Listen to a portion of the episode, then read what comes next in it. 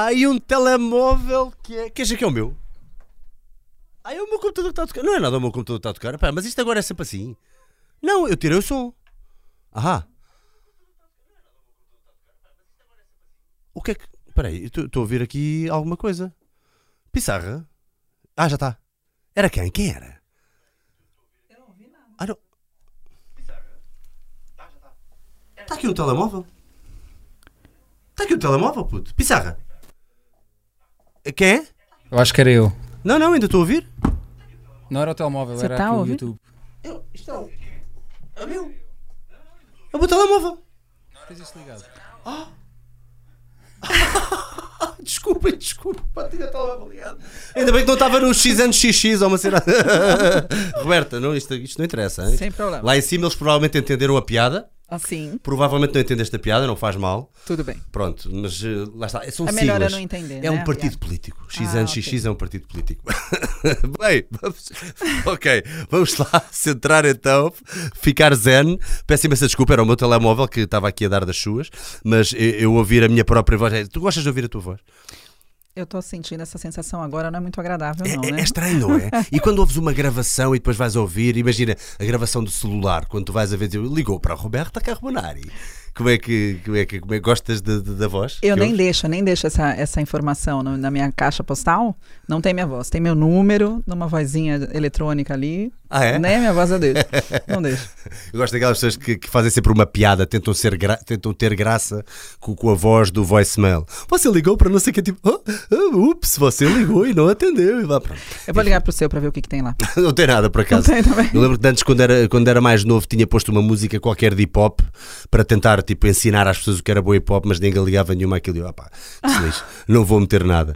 Ah, Roberta, quero-te agradecer antes de mais. Imagina. Muito obrigado a tua presença aqui. Um prazer estar aqui com você. Ah, vou ter que fazer esta piada, Roberta Carbonari, para, para, para aquilo com que tu lidas dos distúrbios alimentares, etc. Se calhar Carbonara estava mais em. Eu troquei o A, eu tive que tirar o A pelo I. Teve graça porque ontem, quando eu anunciei que, que, que vinhas aqui ao podcast, houve alguém que me escreveu esse comentário a dizer assim: Carbonara tinha tudo a ver, era perfeito. Por acaso é verdade, Carbonara. É. Gostas de comida italiana? Ah, gosto muito. Quem não gosta, não é? É, não tem como não gostar, né? Mas eu, eu tô preferindo a comida daqui, viu? A comida de Ah, Portugal. Você tá puxando o Tô saco, não, Roberto. tô não. É a Né? quarta vez que eu venho pra cá. E eu falo pro Paulo sempre, eu nunca comi uma comida tão gostosa, de verdade. É? O que é que gostas mais? Qual é que gostas mais da Bacalhau. gastronomia? Do bacalhau? Bacalhau. E Que tipo de bacalhau já agora? Eu, já- eu comia lagareiro, Uhum. eu comi um outro tradicional, que eu não, eu não sei os, uh, quais são as, uh, os tipos de bacalhau que vocês têm. Eu já pedi, Não, tipos de bacalhau eu também não sei. Estava a dizer Os o tipo tipos de confecção. preparo, tens, é. tens no forno, tens à brás, já tens... comi no forno, já comi a brasa, já comi um outro que vinha ensopado. Hum. É, toda oportunidade que eu tenho, eu peço um. Cheguei aqui, meu primeiro prato foi bacalhau. Gosto bastante. E não é igual ao que a gente tem no Brasil. Não é igual. É diferente, é? A gente tem um restaurante português no Brasil chamado Bela Sintra, muito gostoso. Sério? É em São é Paulo? o que mais, é em São Paulo, é o que Hum. mais se aproxima do bacalhau de vocês aqui. Mas ainda assim, Não dá. não dá. Sa- E o vinho, né? O vinho que vocês servem aqui também é, é especial. Boa, mas fico muito contente que vocês tenham esse feedback, até porque vocês são o casal maravilha cada vez que vocês vêm cá. Ei, está cá o Palmus e a Roberto. A Ah. Podem me a convidar sempre, eu venho com todo prazer. Sem problema. Até diz uma coisa, tu és originalmente de São Paulo Sim, nasci em São Paulo. e eu, pelo que eu vi, eu há pouco tempo, para me preparar um bocadinho, para conhecer um bocadinho melhor Uhum. a pessoa por trás de- da carreira, Você me Eu- investigou? Eu, eu investiguei um bocadinho, tu tu sei uns amigos que eu tenho aqui no- no- nos, nos serviços de informação, uh, chamado YouTube, Aham. e, e tu já foste aeromoça, é assim que se diz? Sim. Já foste aeromoça, já trabalhaste na FedEx, uh, há uma história muito engraçada também com o Excel. Fala-me um bocadinho sobre o teu Sim. percurso, que eu achei muita graça a isso. É que tu já É. fizeste tudo um pouco. É, na verdade, quando eu tinha 17 anos, eh, eu prestei para psicologia. Eu prestei uma prova para psicologia para fazer o vestibular, né? A área que eu queria entrar era psicologia. Acabei passando, mas por algumas questões da vida eu precisei trabalhar. E psicologia eh, em São Paulo, no Brasil, era uma faculdade integral na época. O que é isso? Uma faculdade Integral, integral? que você passa o dia Privada? todo. Não, Ah. que você passa o dia todo estudando. Então não havia possibilidade de trabalhar. E eu trabalhava desde os 14 anos, então eu não poderia cursar uma faculdade que eu tivesse que parar de trabalhar para cursar a faculdade. Pois não conseguias conciliar as duas Exato. coisas. Hum. Então eu busquei uma área em que eu pudesse ganhar bastante dinheiro jovem para que eu pudesse guardar esse dinheiro e fazer qualquer faculdade com tempo e com calma. Uhum. E na época a aviação era muito boa, né? A aviação pagava muito bem. Eu tinha 17 para 18 anos e eu estava trabalhando, eu trabalhava de modelo. Eu atravessei a rua do lugar onde eu estava trabalhando e tinha uma faixa falando que era a prova de bolsa para comissária era de conhecimentos gerais. E eu consegui a bolsa. Hum.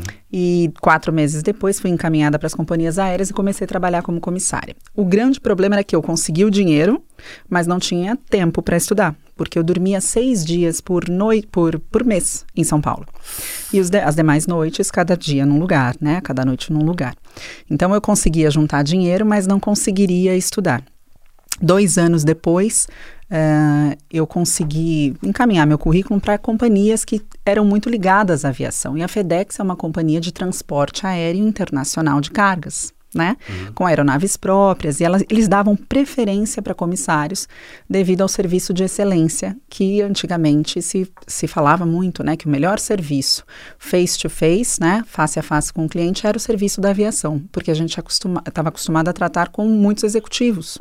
É os, os soft skills, não é? Exatamente. E aí eu encaminhei meu currículo para a FedEx, entrei na FedEx.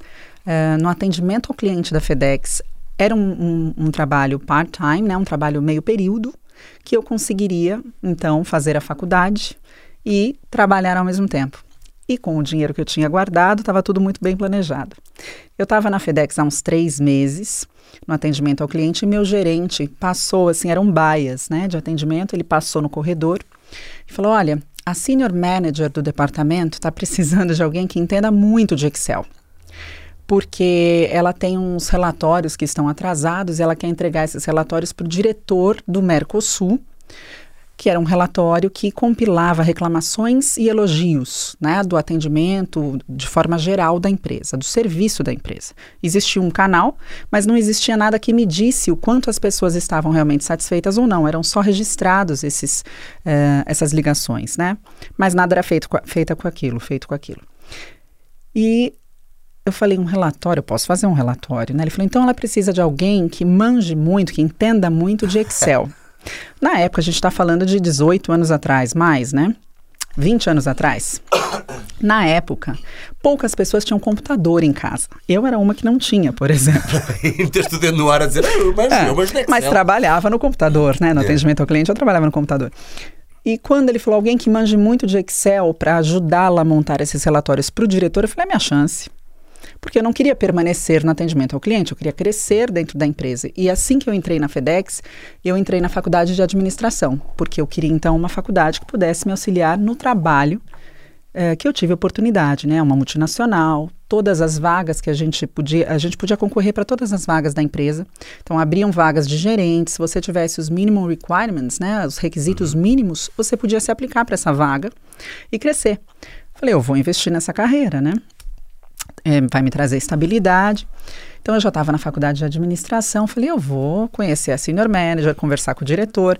Levantei minha mão sem conhecer o símbolo do Excel. Falei, eu acho que eu posso ajudar a senior manager. Imagina, com 19 anos você não tem noção do perigo, né? Porque. É, é, é, mesmo, é, mesmo, é um risco mesmo, Exato. quer dizer. Mas era sexta-feira, às 5 e meia da tarde, meu horário de sair era 6. Então eu falei, bom, nada. ele não vai pedir para eu mexer no Excel agora. No, eu fim, tenho, no fim de semana vou aprender como é que se E foi exatamente o que eu fiz. Ah. Ele falou, ah, então no, na segunda-feira, às 10 horas da manhã, esteja com a Patrícia Espósito. Hoje é minha amiga até hoje, a Patrícia Espósito. Beijo, Pati. É, e eu falei, tá bom, vou, vou, vou subir vou fazer essa reunião com a senior manager. E ela sabe dessa história, né? Eu já contei para ela. E aí eu pedi, eu falei, olha, eu posso só ficar um pouco até mais tarde no sistema puxando os últimos cinco meses desses registros? Ele falou, pode, fica à vontade. Então bati meu cartão e passei três horas baixando os registros de cinco meses de relatório do sistema da FedEx, que era um sistema de tela verde, bem antigo. Cosmos chamava. E aí fui para casa, antes de ir para casa, passei numa livraria e comprei três livros: Excel básico, avançado e expert. E liguei para o meu pai na época, ele tinha uma empresa, falei: "Pai, estou precisando passar na empresa e pegar um computador". Ele falou, um pegar um computador, eu falei, ah, vou levar para casa, porque eu vou ficar com o computador até segunda-feira. Ele falou, beleza, filha, passa lá, pega o computador. E eu passei a sexta, de, ma- a madrugada de sexta-feira, sábado e domingo aprendendo Excel. E eu montei o relatório, porque eu tinha baixado todos os dados. Então eu montei um relatório que já linkava todas as reclamações e os elogios a, a códigos, né, a, a classificações. E essas classificações geravam gráficos automáticos. A partir do momento que eu colocava a numeração, o gráfico era montado e eu tinha um overview, então, de cinco meses do serviço da FedEx no Mercosul. Segunda-feira, quando eu cheguei para a reunião, eu cheguei com o relatório e manjando muito de Excel, como eu prometi que eu faria, né? E eu apresentei, sentei lá, com, do alto dos meus 19 anos, sentei e falei, olha, tá aqui o relatório que você estava precisando. Eu coloquei em dia os cinco meses, né? Não sei se era isso que você precisava, mas eu já montei os cinco meses de relatório. Esses são os gráficos, esses são os resultados. ficaram super impressionados, não? Não, ela fez. Você aguardaria aqui só para a gente en- entrar em contato com o diretor e você explicar sobre isso? Eu falei, mas sem problema nenhum. Ela ligou para Memphis e eu tive que explicar Excel em inglês. Então, assim, em três dias. E já eu, tinhas o inglês fluente? Falavas bem inglês? eu tinha, tinha por conta da aviação, né? Na aviação Uhum. Pois, ok, é necessário. mais é, do que na uma língua. aviação era necessário. E aí, a partir daí, eu, eu digo que essa coragem que eu tive, esse rompante de eu sei, eu faço, vamos embora, me ajudou muito, porque a minha carreira dali para frente foi, foi incrível. É. Eu tive oportunidades incríveis. E sempre que surgia uma oportunidade, eu falava, eu posso, eu vou, eu vou tentar. E É. aí, aos 26 anos, eu era responsável pela qualidade do Mercosul inteiro. Eu era gerente geral de qualidade no Mercosul todo e ah, reportava diretamente para o diretor-geral e o vice-presidente da empresa, com 26 anos. Foi, foi incrível. Foi um bocadinho por isso que, eu- que, que, que, que eu tinha ouvido essa história, apesar de teres contado eh, de forma mais resumida no outro, no outro eh, entrevista que tu deste. Mas eu pensei, isto, isto, mas é, é aqui que está, é- isto é a base de alguém que não tem problemas em arriscar, sabe que é preciso dar o corpo ao manifesto conseguir- para conseguir eh, obter os resultados. E a verdade é que houve, é, foi, como é que se diz, uma mentira branca, não é? Uma mentira branca é quando é uma mentira feita, uma coisa é uma mentira Na negra. verdade, foi uma responsabilidade de uma menina outros. de 19 Não, anos. claro né? que foi, mas mas ainda com um plano. Eu tinha um plano. Já viste que aquelas Foi uma coisas. mentira com plano. Bom, eu não sei, mas segundo eu sei. Então não é uma mentira. É que é daquelas coisas que um dia mais tarde vens a pensar, ainda bem que eu Que eu tive aquela falei- distinta coragem, lata, é. que eu tive aquela coragem para fazer aquilo. Exato. E E, a necessidade também, né? Eu tinha necessidade. Eu saí da aviação onde eu ganhava muito bem para trabalhar no atendimento ao cliente, onde meu salário caiu para um décimo do que eu ganhava, mas em compensação eles pagavam os estudos. Uhum. Né? Então eu, eu precisava crescer. Eu já tinha responsabilidade financeira com a minha família eh, e eu falei, bom, eu vou e fui. E depois contei. A, a mentira durou pouco, porque um mês depois, a senior manager pediu que eu ficasse lá com ela, desenvolvendo os demais relatórios. Eu falei, deixa eu te contar uma coisa. No dia que o gerente me chamou, eu não sabia nem o símbolo do Excel, ela me pediu o livro, eu dei de presente para ela e ficou tudo bem. Mas nesta fase provavelmente até já estavas uh, fluente em sim, Excel. sim, é fluentíssima. É, já- aí eu já sabia. Eu acho, acho que é, é uma, é uma lição de vida importante que já podemos retirar daqui. E eu lembro-me que vá, tô- tive uma fase um bocadinho. Há uma, há uma história comigo que não é uma história por aí além, não é nada de especial. Mas eu lembro-me que foi aí que eu aprendi, foi aí que fez, fez todo o clique na minha cabeça de se queres alguma coisa, vai buscar. Não vale a pena estar, estares à espera o- a vida inteira. Ah, se eu tivesse tirado uma formação. Eu lembro-me quando entrei para o rugby, foi depois das artes marciais. Eu estava um pouco ah, insatisfeito com as artes marciais, como elas são cá em Portugal e não sei o quê. Estava com aquelas fases de. E nós portugueses às vezes temos um bocadinho esta mania de pensar que o nosso país é muito pequeno, ai, não vamos a lado nenhum. E eu estava um bocadinho com, esta, com, esta, com este pensamento ah, estúpido dentro da minha cabeça. E eu lembro-me que na altura ah, quis ah, experimentar ir para o rugby, porque muitos amigos meus eram do rugby, mas eu era um rapaz magrela, não é? Como vocês dizem, era um rapaz magrela que estava a tentar ir para o rugby, tinha algumas competências que retirei das artes marciais. Uh, nomeadamente a flexibilidade, alguma força, mas muito relativa ao meu tamanho, e os outros rapazes eram todos gigantões, Enormes. eram todos grandões, como vocês dizem também, e eu não conseguia fazer nada com eles, né? E eu lembro que na altura saí do rugby durante uns tempos e fui para a musculação. E eu pensei, ok, então quando eu voltar, vou estar do Vou tamanho estar deles. grande. E foi mesmo assim, do género, demora um ano, demora dois, mas a verdade é que acontece. E então foi aí que deu aquele clique de não, não, não, quando tu queres alguma coisa, em vez de ficares a queixar-te, vai buscar. Sim. Mesmo que às vezes ponhas o dedo no ar na altura errada e que não saibas sequer o símbolo do Excel. Exato. De certeza que eu já fiz coisas semelhantes na minha vida, mas quer dizer, mas tu uh, respecta, tu arriscaste mesmo à séria. É, foi, foi, foi. E depois mais tarde, como é que surgiu então a, a- a psicologia na tua vida? É, na, na verdade, o que aconteceu foi que surgiu a nutrição e depois a especialização em terapia Ah. do comportamento alimentar. Então como é que passas de FedEx para nutrição? Acontece que eu tinha um namorado que era estudante de medicina, chamado Paulo Musi. Já ah, falar conheço, desse rapaz? Não sei quem é, não sei. É um arroceiro, não é? É um, grandão, arroceiro. eu vou te apresentar. Vou te apresentar. E na época ele era estudante de medicina, ele era residente já nessa, nesse período que, que eu estava já nesse cargo, né, eh, gerenciando a qualidade do, do, do Mercosul. Ele já estava no fim da residência e eu acompanhava muito as palestras que ele ele já era convidado a palestrar. Eu acompanhava bastante essas palestras. Ele tinha um grande sonho de ter um um consultório com uma equipe multidisciplinar, trabalhar com nutricionistas, educadores físicos, e eu ajudei né, a, a construir esse sonho junto com ele. É, e, e conforme isso foi acontecendo, eu fui cada vez mais estando envolvida por essa área da saúde, né? E lidando com nutricionistas, com educadores físicos. É, eu brinco que eu sou pós-graduada em medicina, porque eu assisti só todas as aulas que ele deu nos últimos 10 anos, né? Pós-graduações, inclusive. Então eu sou uma nutricionista pós-graduada em medicina, porque é, eu ia É. em todos, eu ia em todos com ele.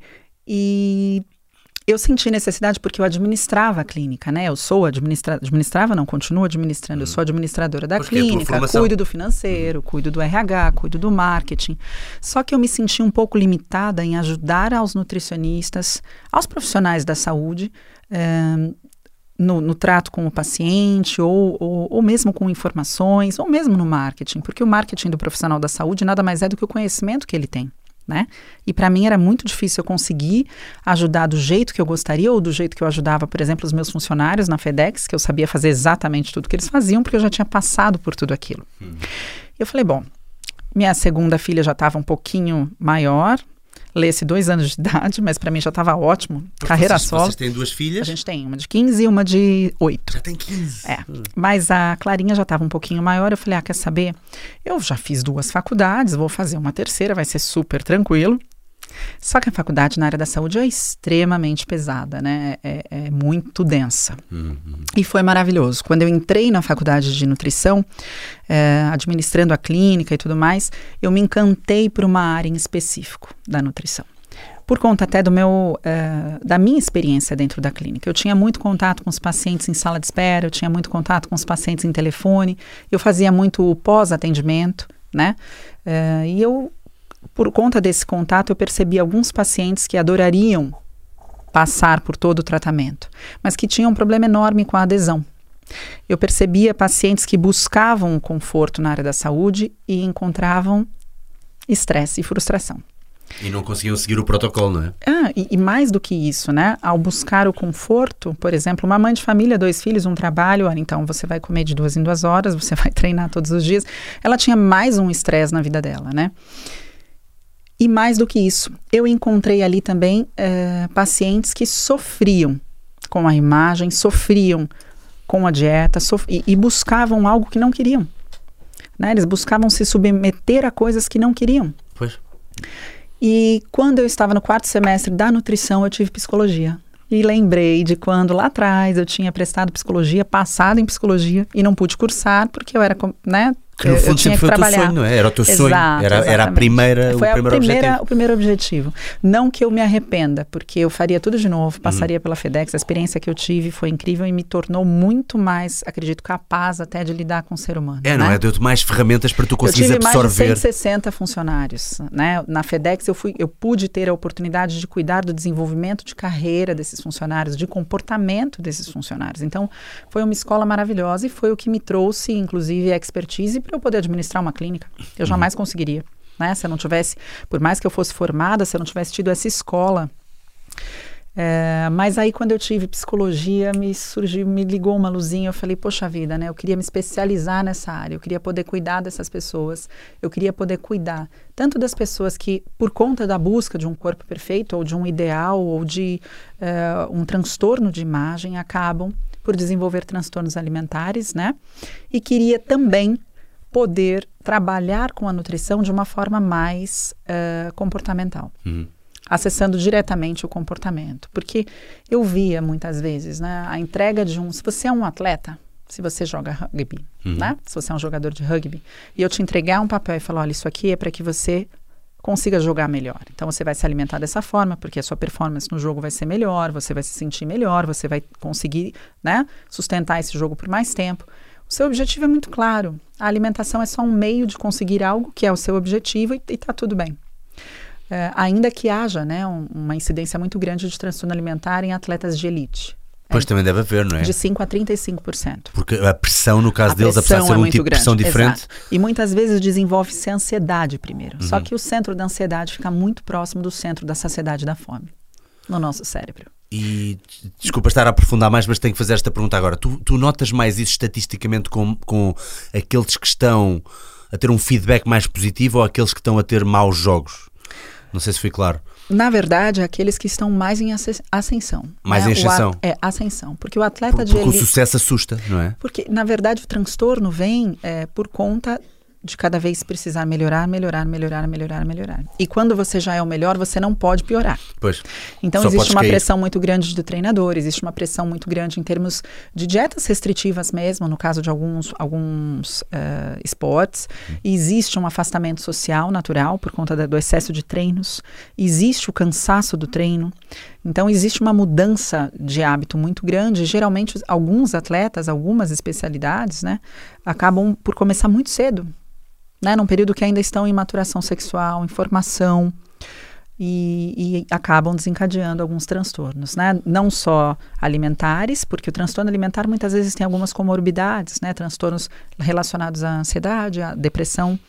Então isso acontece. Não é, é somente nesta área. Pois, né? pois, pois. É que eu estudei recentemente alguns artigos de 2019 que falavam da incidência né, em atletas. E essa incidência vai de 5% a 35%.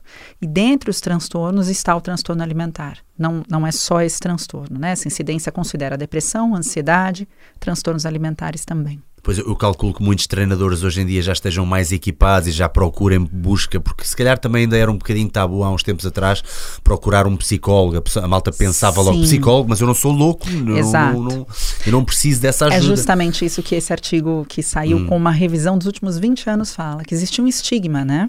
Se você procura um psicólogo, um terapeuta, um psiquiatra, é porque você está louco.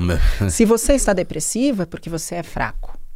E um atleta é um símbolo da força do campeão, ele não pode ser fraco. Né? Então existia esse estigma do atleta não querer, primeiro, dizer que está mal, assumir que está mal perante aos demais, né? por se sentir envergonhado, julgado. Pois. Isso mudou bastante. Eu acho que hoje existe um acolhimento, ainda bem, né?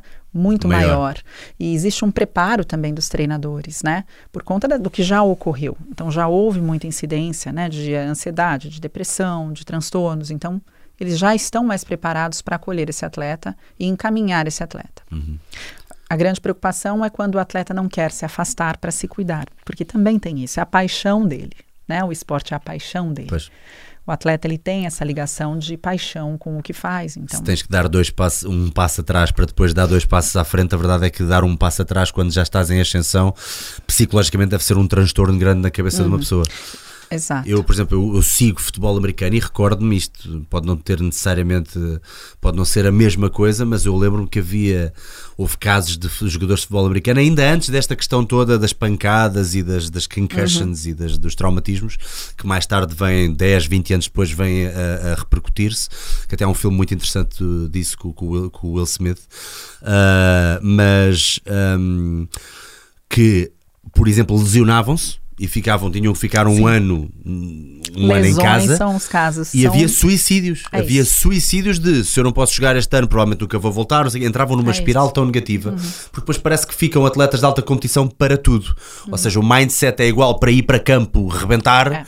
Como também para estar em casa também não conseguem estar eh, eh, eh, não conseguem estar no modo zen. É- é- ou é sempre em altas ou não é. Tipo fight or flight. Os estudos colocam justamente isso, as lesões como um dos motivos, um dos gatilhos, né, desses Hum. Da, transtornos. da depressão, não é?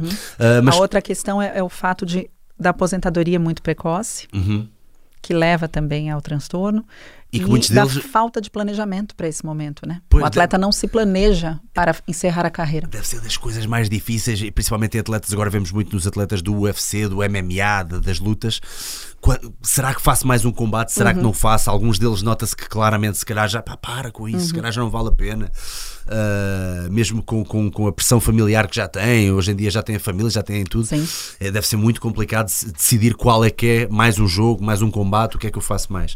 Mas há bocado estavas a seguir uma linha que era, estavas a dizer então que normalmente nos desportos, ahm, nos desportos eles têm um objetivo concreto, mas se calhar a pessoa comum, chamemos assim, entre aspas, do dia a dia, pode não ter um objetivo tão concreto, é isso? Era, era por aí que estavas a ir?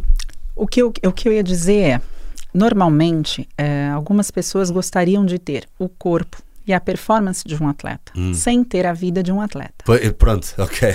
Quando você é um atleta, você ganha para ser um atleta. Então, você acorda e vai treinar e ganha para treinar. Se você precisa comer de tantas em tantas horas, o seu treinador está preparado para isso, você tem uma equipe que te ajude muitas vezes, né? Mas você ganha para justamente se alimentar bem, descansar bem, treinar bem. O que a gente vê hoje é uma grande quantidade de pessoas querendo o perfil do atleta, em termos de aparência, né, ou performance, mas sem que haja a vida do atleta. Então ele não tem como largar o trabalho, ele não pode se ausentar da família, ele tem filhos, responsabilidades, o trabalho, as contas para pagar e encaixa ainda mais a pressão do atleta. A mesma pressão, vem a mesma pressão, ele se cobra da mesma forma, ele quer o mesmo, o mesmo eh, resultado, mas ele não é um atleta, ele não ganha para isso. Pois, é, e, hoje e em o dia- puzzle da vida dele até pode ter mais peças. Exato. Porque o atleta recebe Então- para isso, não é? a, o- possibilidade desta corda estourar mais rápido é muito grande. Muito grande, não É muito grande. Até porque não existe resiliência. É verdade aquela coisa de a tua resiliência mental é como um músculo e se tu nunca a tiveres utilizado, por exemplo, filhos de pais ricos que sempre tiveram tudo e nunca lutaram ou nunca souberam o que é que é sofrer de repente uma perda Ah, e nunca, nunca utilizaram o músculo da resiliência psicológica. Hoje em dia se fala muito em treinar o cérebro, né? em treinar estruturas do cérebro. Eh, estudos de meditação, por exemplo, hoje relacionam o treinamento de mindful, que é a atenção plena, à redução da amígdala, que é uma estrutura do sistema mesolímbico que te, que te alerta no estresse. Então, se você está estressado, em perigo, a amígdala liga.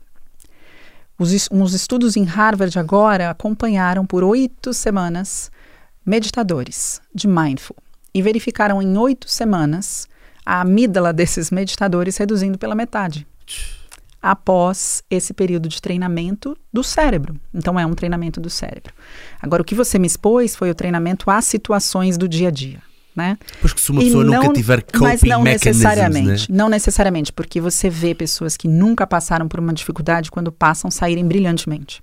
Outras, no entanto, passarem por dificuldades e caírem. E o que é que os números nos dizem aí? É avassaladoramente maior eh, a franja de pessoas que, que- que caem ou não? Eh, Sinceramente falando, eu nunca estudei, nunca tive um artigo que me dissesse, olha, pessoas que nunca passaram dificuldade. Pois, ok. Porque minha pergunta é um bocado injusta, mas- Tratam-se de autorrelatos, né? Como que eu vou fazer? Vou pegar uma equipe e falar quantos problemas vocês tiveram Pois, e vocês. claro, Fica claro, muito claro, difícil ter isso sim. num artigo. Uhum, uhum. O que os Até porque números... hoje em dia toda a gente se vitimiza, portanto é tipo, meu Deus, tantas vítimas. O que, no- o que num vítima. artigo é fácil da gente encontrar é justamente pessoas eh, que não praticam, não, não possuem disciplina em nenhuma área, por exemplo, ou não enfrentam nenhum tipo de eh, obrigação, né, terem mais dificuldade de lidar com uma situ- situação estressante. Então, se você pega um adolescente que tem tudo e nunca passou por uma situação estressante, de repente o submete a um estresse extremo, você o leva ao limite muito rapidamente, né? Mas o transtorno alimentar, muitas vezes, ele não está diretamente relacionado a esse estresse. Existem alguns predisponentes do transtorno alimentar, né, em específico. Então, você tem o afeto negativo como um dos gatilhos, um dos predisponentes. Você tem o tédio. Como assim? O, o, o que é que quer dizer com afeto negativo? O afeto negativo seria um trauma, uma separação, uma tristeza profunda relacionada ao afeto. Ah, então, ok. a perda do Em relações pessoais. exato. Ok. É, ou o, o tédio seria realmente a ausência de objetivos, né, de atividades. Que é colmatado também Então você com... vê, por exemplo, é comum um atleta, quando ele para de jogar, quando ele para de atuar, ele tem um ganho de peso exacerbado e muitas vezes ele relata a compulsão alimentar. Uhum, uhum. E ele tem o tédio presente nesse momento, além dele ter um gasto muito menor, né, energético muito menor do que quando treinava. Ele ainda não se adaptou a comer menos do que treinava, ele come igual quando ele treinava.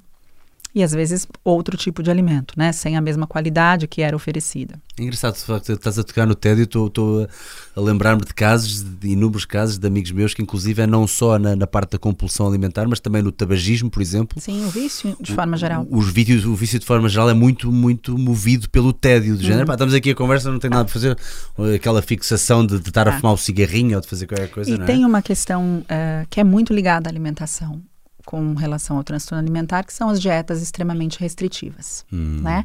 Nós vivemos, um pouco antes deste momento atual, uma onda de dietas extremamente restritivas. Pelo menos no Brasil isso aconteceu, eu não sei aqui em Portugal. Por que é que dizes antes do momento atual? Eu jogava que isso era super atual. Então é atual aqui. No Brasil já existe, por Ah, já- exemplo, já haver um, um retrocesso e, uns- e- e essa questão de trazer à luz uma informação de, olha, até que ponto a restrição consegue ser mantida, até que ponto eh, este tipo de dieta desta forma é realmente saudável, porque saúde é um estado, é um bem-estar físico e mental, né? E muito se falava, por exemplo, que você não pode sentir prazer ao se alimentar, que você tem que se nutrir, que o alimento é só uma é só fonte de combustível. É. e se fosse assim, comer não seria algo tão prazeroso que nos foi dado com prazer para que nós permanecêssemos na Terra. A procriação e a alimentação, para que nós continuássemos na Terra. Então, comer está de forma nata atrelada ao prazer. E eu não tenho como desligar isso no meu cérebro. Pois, é. A questão é que tentam fazer isso. Quando o atleta tem uma outra, o atleta, por exemplo, ele tem uma outra recompensa. Eu não estou comendo, não é aqui a minha fonte de prazer, não é na comida, eu tenho outra. Agora, uma pessoa em tédio, por exemplo. Imagine uma pessoa que não tem nenhuma fonte de prazer na vida e ela busca uma dieta e ela recebe uma dieta extremamente restritiva. Você tirou mais uma fonte Mais de prazer que coisa. ela tinha. Uhum. Qual a chances de você levar essa pessoa a uma depressão? Muito grande. não é? Muito Parece- grande. Não parece ser toda uma Então, boa estratégia. são isso, é, são essas coisas que os estudos nos mostram, né? E nos mostram também que uma pessoa que tenha predisposição a um transtorno alimentar, não estamos dizendo de forma geral, mas uma pessoa que tenha predisposição ao transtorno alimentar ou um transtorno de ansiedade, um transtorno depressivo, quando submetida a uma dieta restritiva, ela tem um risco aumentado em 18 vezes de desenvolver um transtorno alimentar. Então, é algo que nós temos que olhar. Né? E a nutrição, de certa forma, no Brasil já está olhando para esse lado. Já existe muito hoje em dia esse foco de uma nutrição voltada ao comportamento. Como que eu falo para uma pessoa, por exemplo, que sempre amou comer, que ao receber um papel com o que eu decidi que ela vai comer, vai ficar tudo certo. Então, você ama isso, mas a partir de hoje é isso que está escrito aqui. Vai dar tudo certo, é só seguir o que está escrito aqui. Como seguir? É isso que os profissionais da nutrição hoje em dia estão buscando, a ensinar como fazer. E, e a- em até que medida isso é saudável? Até que ponto? Porque é a mesma coisa que eu falar para você, olha, eu peso 57 quilos, é o que eu peço. E eu quero amanhã eh, concorrer na categoria bodybuilder. Amanhã eu digo no final do ano.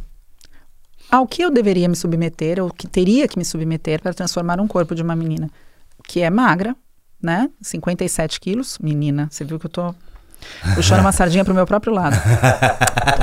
Menina de tudo. Olha, a mim enganaste-me, a mim enganaste. Meniníssima. Meniníssima. Mas ao que eu precisaria submeter o meu corpo para chegar no final do ano e, e- e- e concorrer nessa categoria, né? Agora, se eu falasse, eu quero participar de um concurso de biquíni, o meu biotipo vai ao encontro dessa categoria e não da outra. Então, existe também na área da saúde a necessidade dos profissionais olharem por esse lado. Até que ponto eu posso submeter uma pessoa a algo extremo para aquele corpo? Até que ponto isso vai continuar sendo saudável? Pois. Mas aqui pronto que põe essa questão de que se calhar o profissional também tem que responder um bocadinho consoante o objetivo da pessoa, não é? Mesmo que o objetivo seja ilusório. Qual é que será a melhor estratégia? Dizer-lhe a verdade, do e crua? Olha, menina, você eh, em dezembro não pode participar porque não está com o corpo para isso.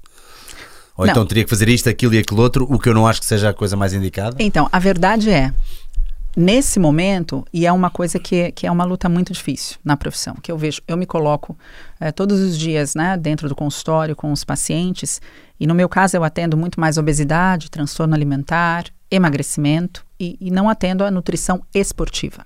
Nós temos uma equipe de nutricionista esportivo na clínica, mas eu atendo outra área, que é a minha especialidade, né?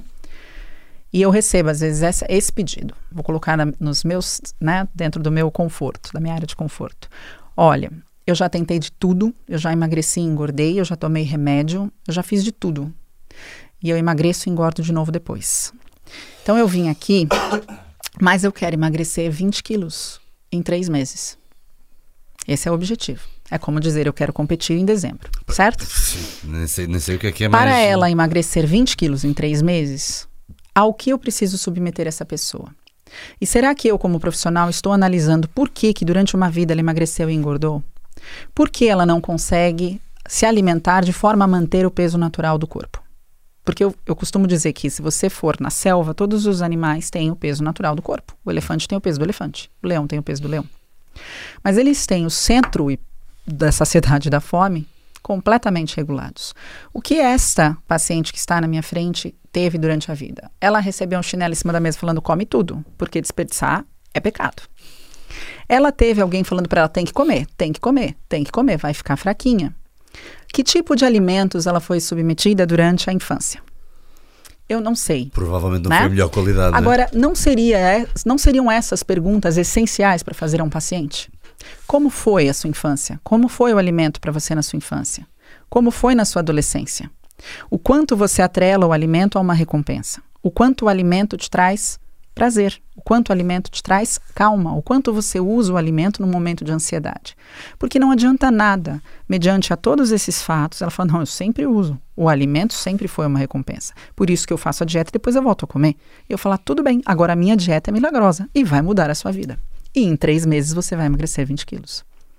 O quanto esses 20 quilos vão ficar perdidos, né? O quanto eles não vão voltar e mais. Durante esse processo de três meses, ao que eu preciso submeter um paciente para que ele emagreça 20 quilos. Então, não é, é, o correto, ao meu ver, aos meus olhos, não é o profissional entregar ao paciente o objetivo que ele foi buscar. O profissional da área da saúde precisa dizer ao paciente: eu sei que é isso que você quer, mas é isso que eu posso fazer por você dentro dos pa parâmetros saudáveis. Se eu emagrecer uma pessoa que luta contra a balança durante uma vida, 20 quilos em três meses, primeiro que eu não consigo transformar gordura em músculo. 20 quilos de gordura em músculo Claro, é em três mesmo, meses. Mesmo o resultado final, tirando esses 20 quilos, a pessoa provavelmente nem vai Exatamente. ficar tão satisfeita. Segundo, que eu- ao- ao- a que tipo de medicações eu vou ter que submeter essa pessoa? E a medicação não funcionou. Porque ela emagreceu, engordou, emagreceu, engordou. Não existe uma medicação que eu possa dar para sempre. Certo? E, e- e por mais que existisse, como nutricionista, eu não ofereço medicação, eu trabalho com uma dieta. Que tipo de dieta eu tenho que fazer para uma pessoa perder 20 quilos em três meses? Ela vai comer uma alface e uma batata. Entende? E ao, a que estresse eu vou submeter essa pessoa? Lembra da amígdala que nós conversamos? Lembro, lembro, lembro. A amígdala dela vai Vai gritar disparar, vai disparar. vai disparar. E a amígdala ligando, ela não tem só a questão da fome, fome, fome, fome, fome, fome.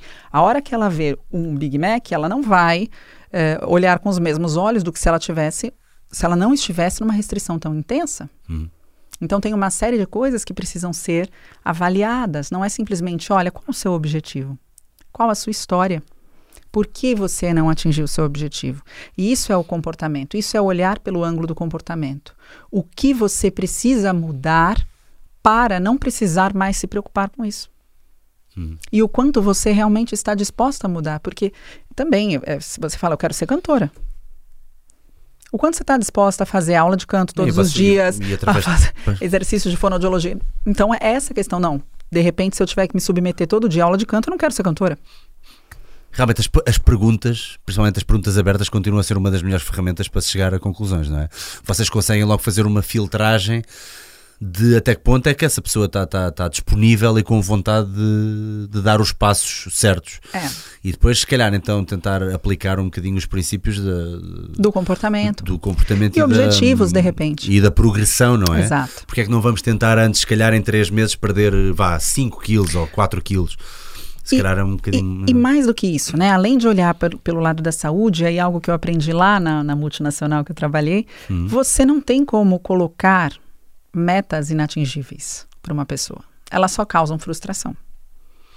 Então, se eu vou trabalhar com uma pessoa que tem um objetivo, eu posso trazer essa pessoa para um objetivo atingível. Uma das ferramentas, por exemplo, da nutrição é, comportamental, uma ferramenta comportamental, a gente chama de SMART Goals. Ele precisa ser atingível, ele precisa estar de, de, acordo com o valor que essa pessoa tem, ele precisa ser possível, ele precisa ter data certa, ele precisa ter um plano. Não é só um objetivo, um objetivo precisa de um plano. Então eu trabalho muito esse tipo de ferramenta que eu trabalhava lá atrás na FedEx, hoje com o meu paciente. Além de trabalhar com ele o autoconhecimento. Então me escreve quando você não consegue fazer. Me escreve qual o que te leva a comer desse jeito que você mesma desaprova. Tens alguma periodicidade então estipulada tenho, de, tenho. de manter Eu vejo meus pacientes a cada 15 dias. A Alguns 15 pacientes, uh, quando em transtorno alimentar, toda semana toda semana. Torna-se mais fácil eles próprios não perderem a carruagem, não é? Eles mesmos pedem, sabe? Tem paciente que fala, eu acho É. que não precisa, eu volto em um mês. E depois fala, olha, os primeiros 15 dias foram ótimos, depois de 15 dias eu não lembrava mais essas coisas que você tinha me dito. Então, é muito importante esse acompanhamento de perto, né? Quando o paciente realmente tem uma dificuldade eh, em mudar o hábito. Porque seguir uma dieta, se fosse tão simples assim, não teria ninguém acima do peso.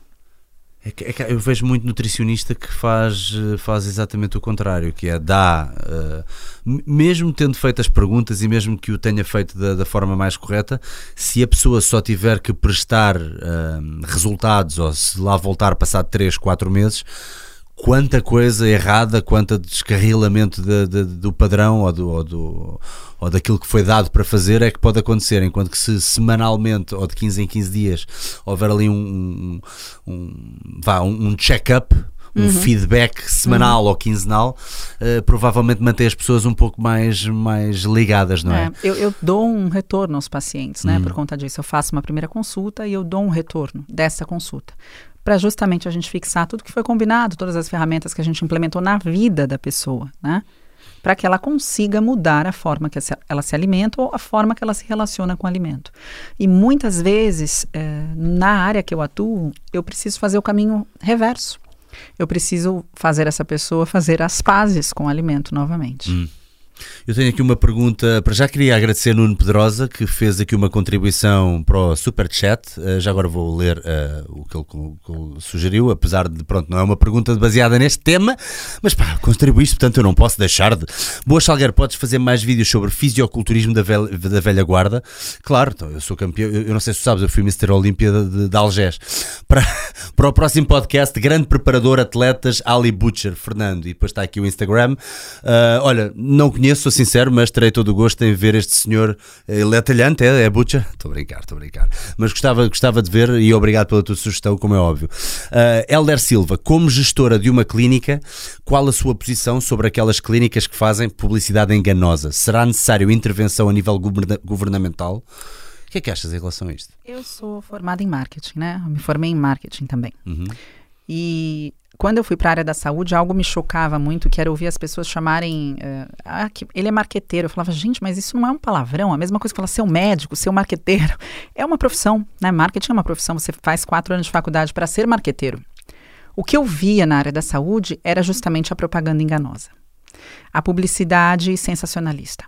Vem emagrecer comigo porque eu emagreci fulano, beltrano, ciclano, olha o corpo dele que eu fiz. Na nutrição é trágico, É, é? é, no Brasil, por exemplo, já existe essa intervenção, né? O Conselho de Nutrição, o Conselho de Ética, ele é vedado ao nutricionista colocar, por exemplo, antes e depois em redes sociais. É vedado ao nutricionista fazer propaganda dos fins.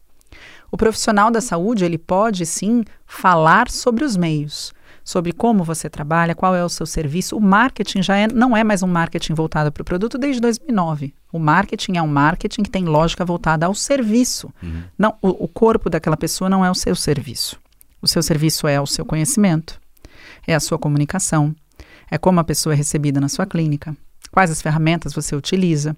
E você só pode garantir isso. Você garante, garante o tratamento, o resultado. É sempre do paciente. Não é seu e não deve ser utilizado por você. Então, no Brasil, isso já existe, né? Embora a gente ainda veja alguns colegas praticando o que, o que é, não é aconselhado pelo conselho né, de, de nutrição, de medicina, enfim. Mas eu acredito que seja necessário algumas regras. A nutrição é muito nova aqui em Portugal, não é?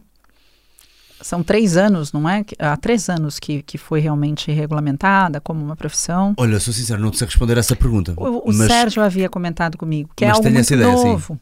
Então, creio que a nutrição em si não é novo, agora a regulamentação. a regulamentação é sincero, nova. Então, Sim. eu, eu acredito que a regulamentação vai trazer também eh, este tipo né, de, de parâmetro para que seja feito um marketing bonito. Né? Um, um marketing bonito é um marketing que você expõe o conhecimento para o paciente ou para as pessoas, você comunica uma dor que pode ser a dor de muitas pessoas, e a forma que você faz isso acaba trazendo o paciente até você por uma questão de afinidade, por ouvir o que ele precisava ouvir. Uhum. É muito diferente realmente de fazer uma propaganda sensacionalista. Pois. Eu eh, vejo também a acontecerem algumas coisas que me fazem um pouco de confusão e eu queria daqui a bocado fazer uma pergunta que se calhar vai ser um bocadinho mais fraturante e eu não sei bem ainda em que, em, em que lado me colocar. Ah, no entanto, também está aqui outra, outra pergunta interessante que é Be, ah, isto é o nome da pessoa, Be High Music. Até que ponto um bulking e um consumo excessivo de calorias pode trazer consequências negativas para o organismo? Penso que é importante falar nisto. Uh, sim, concordo que é importante falar nisto. Provavelmente ele deve estar a falar no bulking, naquele dirty bulk, quando uma pessoa consome muitas mais calorias. É, a questão é que tipo de calorias? São calorias vazias, é junk food, é, é fast food ou são nutrientes? Né? Existe, por exemplo, uma progressão no alimento, no, no, no bodybuilding você faz um, um consumo grande de calorias, porque você busca hipertrofia, você quer aumento de massa muscular e, portanto, você não faz restrição calórica, você faz dieta hipercalórica. O que é prejudicial é uma dieta hipercalórica com calorias vazias, sem nutrientes. Né? Então, eh, a gente farinha branca, excesso de farinha branca, excesso de açúcar eh, de mesa e não nutrientes. As pessoas demonizam bastante o carboidrato, né? Mas eu falo, legume é carboidrato, fru- fruta é carboidrato, é maravilhoso. A gente está falando de alimentos realmente que não são alimentos que podem trazer nenhum benefício à saúde. Não tem nenhuma vitamina, não tem nenhum mineral, não é um alimento, não é um macronutriente, não é um micronutriente, é apenas uma caloria vazia. O excesso de calorias vazias leva ao ganho de peso e a, a doenças crônicas não transmissíveis. E uh, fizeram ontem esta pergunta para te fazer também, eu acho que é interessante. Existe algum estudo, existe algum alimento específico, falando mesmo do alimento e não necessariamente do excesso ou do, do- não, não no panorama geral das coisas, estamos a falar mesmo especificamente de alimentos. Existem alimentos associados a algum tipo de depressão? Na verdade, é curioso você me falar sobre isso, porque eu preparando o- a, palestra né, de transtornos alimentares, me veio um artigo muito interessante que falava de dietas hiperproteicas. E quando eu falo eh, dietas hiperproteicas, eu não estou só me referindo a dietas comumente feitas para o ganho de, de massa muscular. Mas eu falo em dietas de proteína. No Brasil existiu uma onda de dieta que se comia proteína e salada, proteína e legume, proteína e salada, porque o carboidrato era o grande vilão. E, por exemplo, para pessoas que têm predisposição à depressão ou têm depressão, quando você coloca uma dieta baseada em proteínas, você acaba tendo muitos aminoácidos neutros competindo com triptofano. E o triptofano é precursor de serotonina. Então, você pode agravar um quadro depressivo pelo decréscimo de produção de síntese de serotonina no organismo. Então, existem correlações. Se a gente fosse falar aqui de correlação de alimento versus eh, depressão, existem o açúcar, Mas por exemplo. não um alimento em específico tem que ser tudo visto num panorama geral das coisas. não é? Exato. Eu, eu costumo dizer que é muito errado a gente colocar um alimento como vilão ou como mocinho. Perceba que o que eu falei aqui foi um- uma dieta hiper, né? Algo que é excessivo, radical. Então a pessoa não come mais o carboidrato, ela só come a proteína, ela só come a proteína com uma saladinha, porque o carboidrato faz mal. E nesta brincadeira ela pode estar se prejudicando da mesma forma, né? Então tudo que é sem balanço, e na nutrição a gente fala muito isso, balanço dietético. Existe um balanço que já foi estudado por diversos cientistas para que o nosso corpo respondesse da melhor forma. Ele não é o excesso ou a ausência de nada em específico, alime- nenhum alimento em específico. Nós já tivemos aqui esta questão uh, algumas vezes no podcast. Uh, e a- aqui a pessoa Namasté perguntou qual é, que é a opinião da convidada acerca do jejum intermitente. Hum. Uh, é algo que também ainda está muito em voga no Brasil, tal como está a ficar um pouco em Portugal. Que, que eu te Pelo menos nas redes o- sociais. Às Sim, vezes a pessoa vê sim. nas redes sociais, não, sai à Não rua é uma realidade fala. da minha clínica, mas nas redes sociais fala muito sobre o jejum intermitente, sobre a dieta low carb, sobre a cetogênica. A cetogênica, São exato. coisas muito comuns, eu, eu vou abordar isso na palestra, inclusive, do Metaclinic. A questão é, eh, o jejum intermitente. Os estudos sobre o jejum intermitente trazem duas características que me preocupam bastante. Uma delas é o jejum intermitente sendo estudado no Ramadã, onde não existe o jejum intermitente que é proposto pela literatura.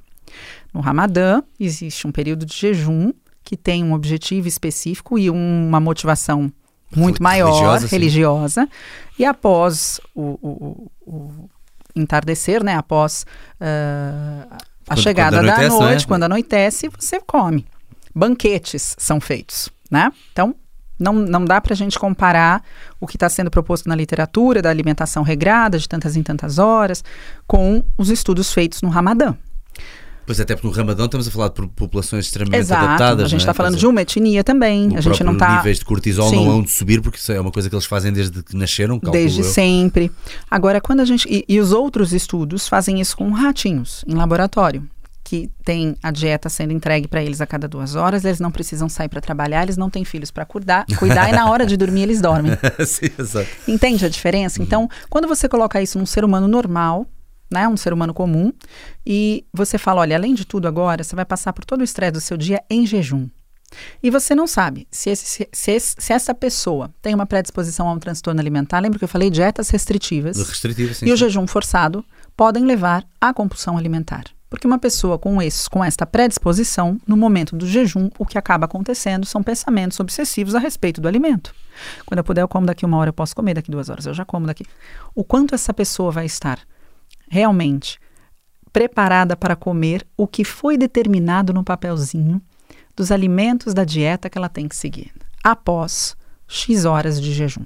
Se ela é uma pessoa com predisposição ao transtorno alimentar, ou se ela é uma pessoa de ansiosa por natureza.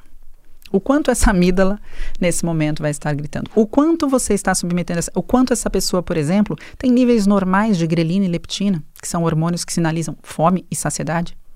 Então, o jejum intermitente ele jamais poderia ser aplicado dessa forma desmedida. As quer emagrecer? Jejum intermitente. Quem é você? Como está o seu organismo? Qual é a sua rotina? Que horas você trabalha? Quanto tempo você dorme? Existe um histórico a ser avaliado. Eu acho que na, na alimentação existe uma palavra-chave que chama individualização. E é isso que acabou sendo deixado de lado por um tempo. As pessoas sempre buscaram emagrecer. Se você for olhar no Google, a palavra mais pesquisada por anos e anos foi emagrecimento. Se você entrar numa sala e falar quem quer comer de forma saudável, poucas pessoas vão levantar a mão. Hoje em dia, muito mais, porque existe mais consciência. Mas se você perguntar quem quer emagrecer, principalmente se for uma sala de mulheres, a maioria vai levantar a mão. Todo mundo quer emagrecer 2, 3 quilos.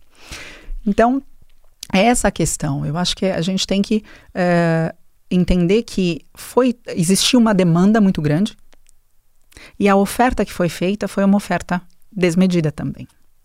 Né? Ah, todo mundo quer emagrecer, tudo bem, vamos todo mundo emagrecer, mas existem outras questões. Né? E, e a gente come com a cabeça também. Quando a relação com a comida não é uma relação saudável, que dicas práticas é que, podemos eh, dar assim de forma genérica a pessoas que têm essa má relação com a comida e que sentem que já tentaram de tudo e que nunca conseguiram nada e nós, entre nós e entre toda a gente que está a ouvir, obviamente sabemos que muitas vezes não tentaram de tudo. Muitas vezes é um bocadinho aquela coisa, tentei durante uma semana ou nem cumpri os padrões, tentei o jejum intermitente, tentei a cetogénica, tentei tudo e não consegui nada. Mas é essa a questão. Há assim alguma coisa eh, prática que possamos dizer assim: olha, era bom fazeres isto, era bom fazeres aquilo. O que é indicado, inclusive na ciência, né, nos estudos que pesquisam realmente transtornos alimentares ou, ou, ou comer transtornado, é que a dieta não se aplica. Então não é uma cetogênica, não é um- uma low carb, é a alimentação equilibrada, mudança de hábitos e um comer diferente. Então essa pessoa provavelmente que não tem uma boa relação com a comida, quantas vezes ela prestou atenção no que ela está comendo, quantas vezes ela parou para avaliar como ela come, em quanto tempo ela come, quantas vezes ela verificou padrões no ambiente dela que a levam a comer dessa forma. Quantas vezes ela tentou alterar este ambiente? Percebe que são questões que não estão necessariamente ligadas ao que está comendo? Uhum, uhum. Né? Eu muitas sou uma variáveis, pessoa- muitas variáveis que, que, que Eu sou uma pessoa que, por exemplo, nunca eliminei um, um alimento específico da minha vida. Né? Eu como de tudo. Se eu estiver aqui em Portugal, principalmente, eu vou olhar o cardápio e falar: tive vontade de comer isso. Mas o quanto eu como? O quanto eu consigo realmente parar de comer quando eu estou saciada? Isso também é praticável, desde que a pessoa não tenha, por exemplo, uma resistência à leptina, uma resistência à insulina, que vão gerar uma fome que não é uma fome fisiológica equilibrada. Mas não está na dieta. Essas pessoas. eu- E eu, não teria como dar um, um, um caminho das pedras como uma dieta cetogênica ou um jejum intermitente, porque cada pessoa desenvolveu uma forma de comer transtornada por uma razão específica. Então, quais foram os gatilhos? A gente tem que trabalhar nesses gatilhos. O que a gente pode colocar na sua vida que pode transformar esses gatilhos em motivações para que isso não ocorra? Que tipo de alimentos você gosta? O quanto você precisa comer do que você gosta? O que acontece quando você não ouve uma vontade? E se você matasse a vontade de uma melhor forma? Então, existem diversas ferramentas que são utilizadas. O diário alimentar, por exemplo, é muito utilizado, porque ali a pessoa se conhece de uma forma que ela jamais parou para fazer com relação ao alimento. Então escrever todos os dias o que se come. Escreve-se o que se come, o que se sentia, qual era o nível de fome e saciedade, qual era o nível de ansiedade, o que aconteceu de bom no dia, o que aconteceu de ruim. Boa, boa. Eu costumo dizer, por exemplo, que a Clarinha, se eu pergunto para a Clara de 8 anos, filha, me dá oito acontecimentos, três acontecimentos positivos no seu dia, ela me dá 22. Porque ela é uma criança e o tempo inteiro ela tá assim, não tem nada pra fazer, não tem nada pra fazer, a gente acabou de comer, eu quero brincar. A criança busca o tempo inteiro acontecimentos positivos. Se eu perguntar isso para minha adolescente de 15 anos, ela vai me dar sete acontecimentos positivos e três tragédias, porque ela é uma adolescente. Mas você percebe que não existe tédio na vida dela, existe emoção. Existe acontecimento, né? Seja bom, seja ruim, existe uma emoção que não está atrelada à alimentação. Se eu pergunto para uma pessoa mais velha, se eu pergunto para o idoso do meu marido, bem- mentira, brincadeira, ele vai falar: foi um dia normal. A gente costuma dizer: foi um dia normal. A gente para de perceber esses acontecimentos maravilhosos ou para de buscar. E a gente também, quando acontece algo ruim, a gente sente de uma forma muito mais forte. As coisas, com o tempo, vão ficando muito óbvias. Então você já não vê com a emoção que uma criança vê ou com a loucura de uma adolescente, né? Você vê algo óbvio. E onde você busca esse prazer extremo? No sabor, no paladar. Como está a vida dessa pessoa? Eu tive uma paciente que ela chegou para mim depois de preencher o diário e falou assim: Você não está entendendo. O meu problema não é a comida.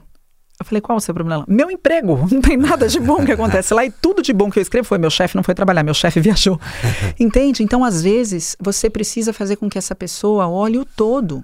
Se a saúde não é só um bem-estar físico, ou estética, ou o que a pessoa come, é um bem-estar físico, mental, emocional, por que quando eu lido com um paciente e ele me fala sobre o comer, que faz parte de um todo, eu não o ajudo a enxergar o todo?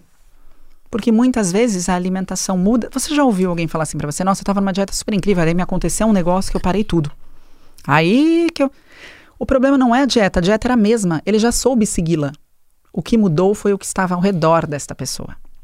Então, como que uma pessoa chega falando, eu estou com problema em comer? Tá ótimo, tá aqui o que você vai comer a partir de hoje, vai dar tudo certo. Não vai, né? Então é essa a questão. e é, É tão e é rara essa, pa- essa, essa, essa abordagem Sim, integral. macro, né? Essa, esse, olhar o big picture, ver tudo o que está acontecendo Muitas com o vezes- paciente. Mas isso é anamnese, isso é avaliação física, Claro. Uhum. isso é ouvir o que o paciente não, não está dizendo. Então, Ele- muitas vezes a própria prescrição pode ser qualquer coisa como porquê é que não tentas arran- arranjar, pronto, não desta forma, metas, com metas. outra, mas Nós outras trabalhamos metas, com né, essa paciente, também. a gente trabalhou em como a gente então vai transformar o seu ambiente num lugar melhor, o que você pode fazer para o seu emprego ser algo melhor, qual o problema que você tem com o seu chefe. Se a tua E, caixa de, repente- ferramentas de prazeres for só uma, Exato, Uma o coisa que é mais e você 330 gosta de fazer? ferramentas. Quando você sai do trabalho, por que, que você não faz nada que gosta, Uhum. né? É, e, e às vezes, e muitas vezes, na maioria delas, quando existe realmente um transtorno, a nutricionista precisa contar com uma equipe de terapia, né? Para que haja essa terapia feita além do alimento. Eu posso fazer uma terapia com o comportamento alimentar e tratar disso, né? Sou especializada nisso, fiz uma pós-graduação para me especializar nisso. Mas é um terapeuta que pode trabalhar outros aspectos que, de repente, esse paciente precisa. E cabe ao profissional também acessar essa equipe multidisciplinar. e entregar esse paciente, olha, primeiro você cuida disso, depois você volta para mim. Existe, é, deve existir simplesmente um olhar para o paciente e não uma mecanização do que se faz no consultório. Outro paciente vem pegar dieta, toma. Outro paciente, este paciente veio pegar dieta. Não é dieta que ele precisa agora. Como eu posso ajudá-lo ainda assim como um profissional da saúde? Será que depois também há aqui uma linha ténue entre ajudares a pessoa ouvires e essa pessoa finalmente sentir que alguém está a prescrutar aquilo que aconteceu no seu passado, que pode haver traumas por trás, mas ao mesmo tempo não quereres não quereres ter uma, uma empatia tão grande que acabas por quase validar esses traumas e essa pessoa agarrar-se a eles, género, pois, é que tu não sabes, mas a minha psicóloga disse-me, pois, que eu tenho este trauma assim, tenho aquele, tenho aquele outro. Então, que ferramentas é que podemos ter para não entrar nesta onda do é na boa ser como tu és? Sim, existe na, no comportamento alimentar né, uma ferramenta que a gente aprende muito em, em especialização, que é a terapia cognitiva comportamental, uhum. aplicada a essa questão da alimentação, obviamente, né, não aos outros padrões uh, comportamentais. E esta questão, ela justamente, este tipo de, de linha de tratamento, de acompanhamento, ela justamente tira a questão da vitimização. Fala, tá ótimo, seu problema eu já conheço. Este é o seu problema. Nós podemos passar a consulta a falar do seu problema. Aqui nós vamos encontrar sua dor, os motivos pelos quais você sente toda essa tristeza e não alcança os seus objetivos. Ou nós podemos trabalhar em soluções para o que nós já sabemos. E aqui nós vamos encontrar evolução, crescimento e mudança. A terapia cognitiva comportamental ela vai justamente por essa linha. Muitas vezes, ainda assim, além de se fazer essa abordagem, o paciente, se ele verdadeiramente tem traços depressivos, traços ansiosos, é comum que um paciente em depressão rumine o pensamento. Então, não é, muitas vezes, só por vontade dele que ele faz isso. É por porque uma questão patológica.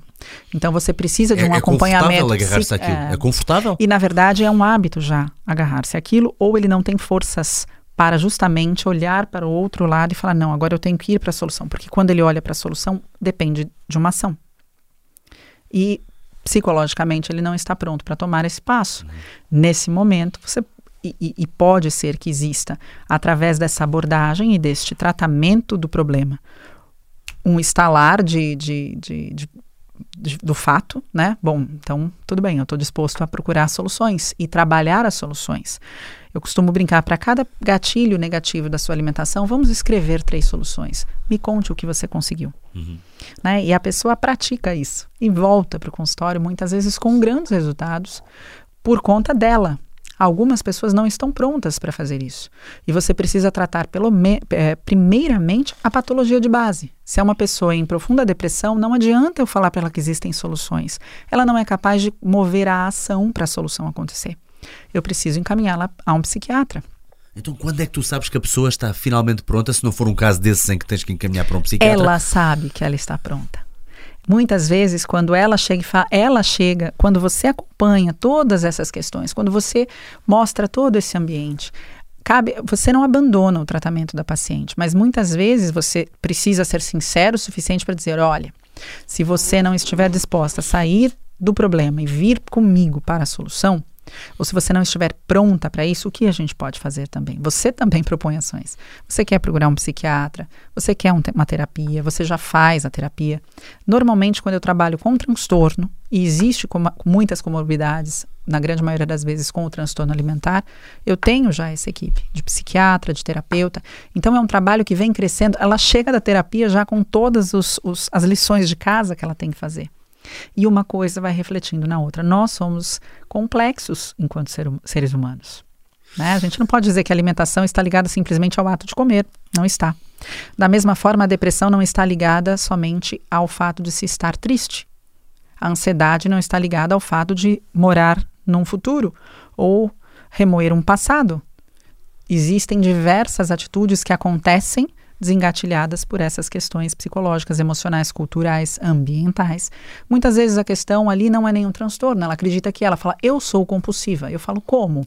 Quando eu estou de TPM, eu como muito chocolate. Isso chama TPM, não compulsão alimentar. Pois, pois. Entende? É às, às vezes eh, sinto que. Mas o namorado chega com três caixas de chocolate para namorada em TPM.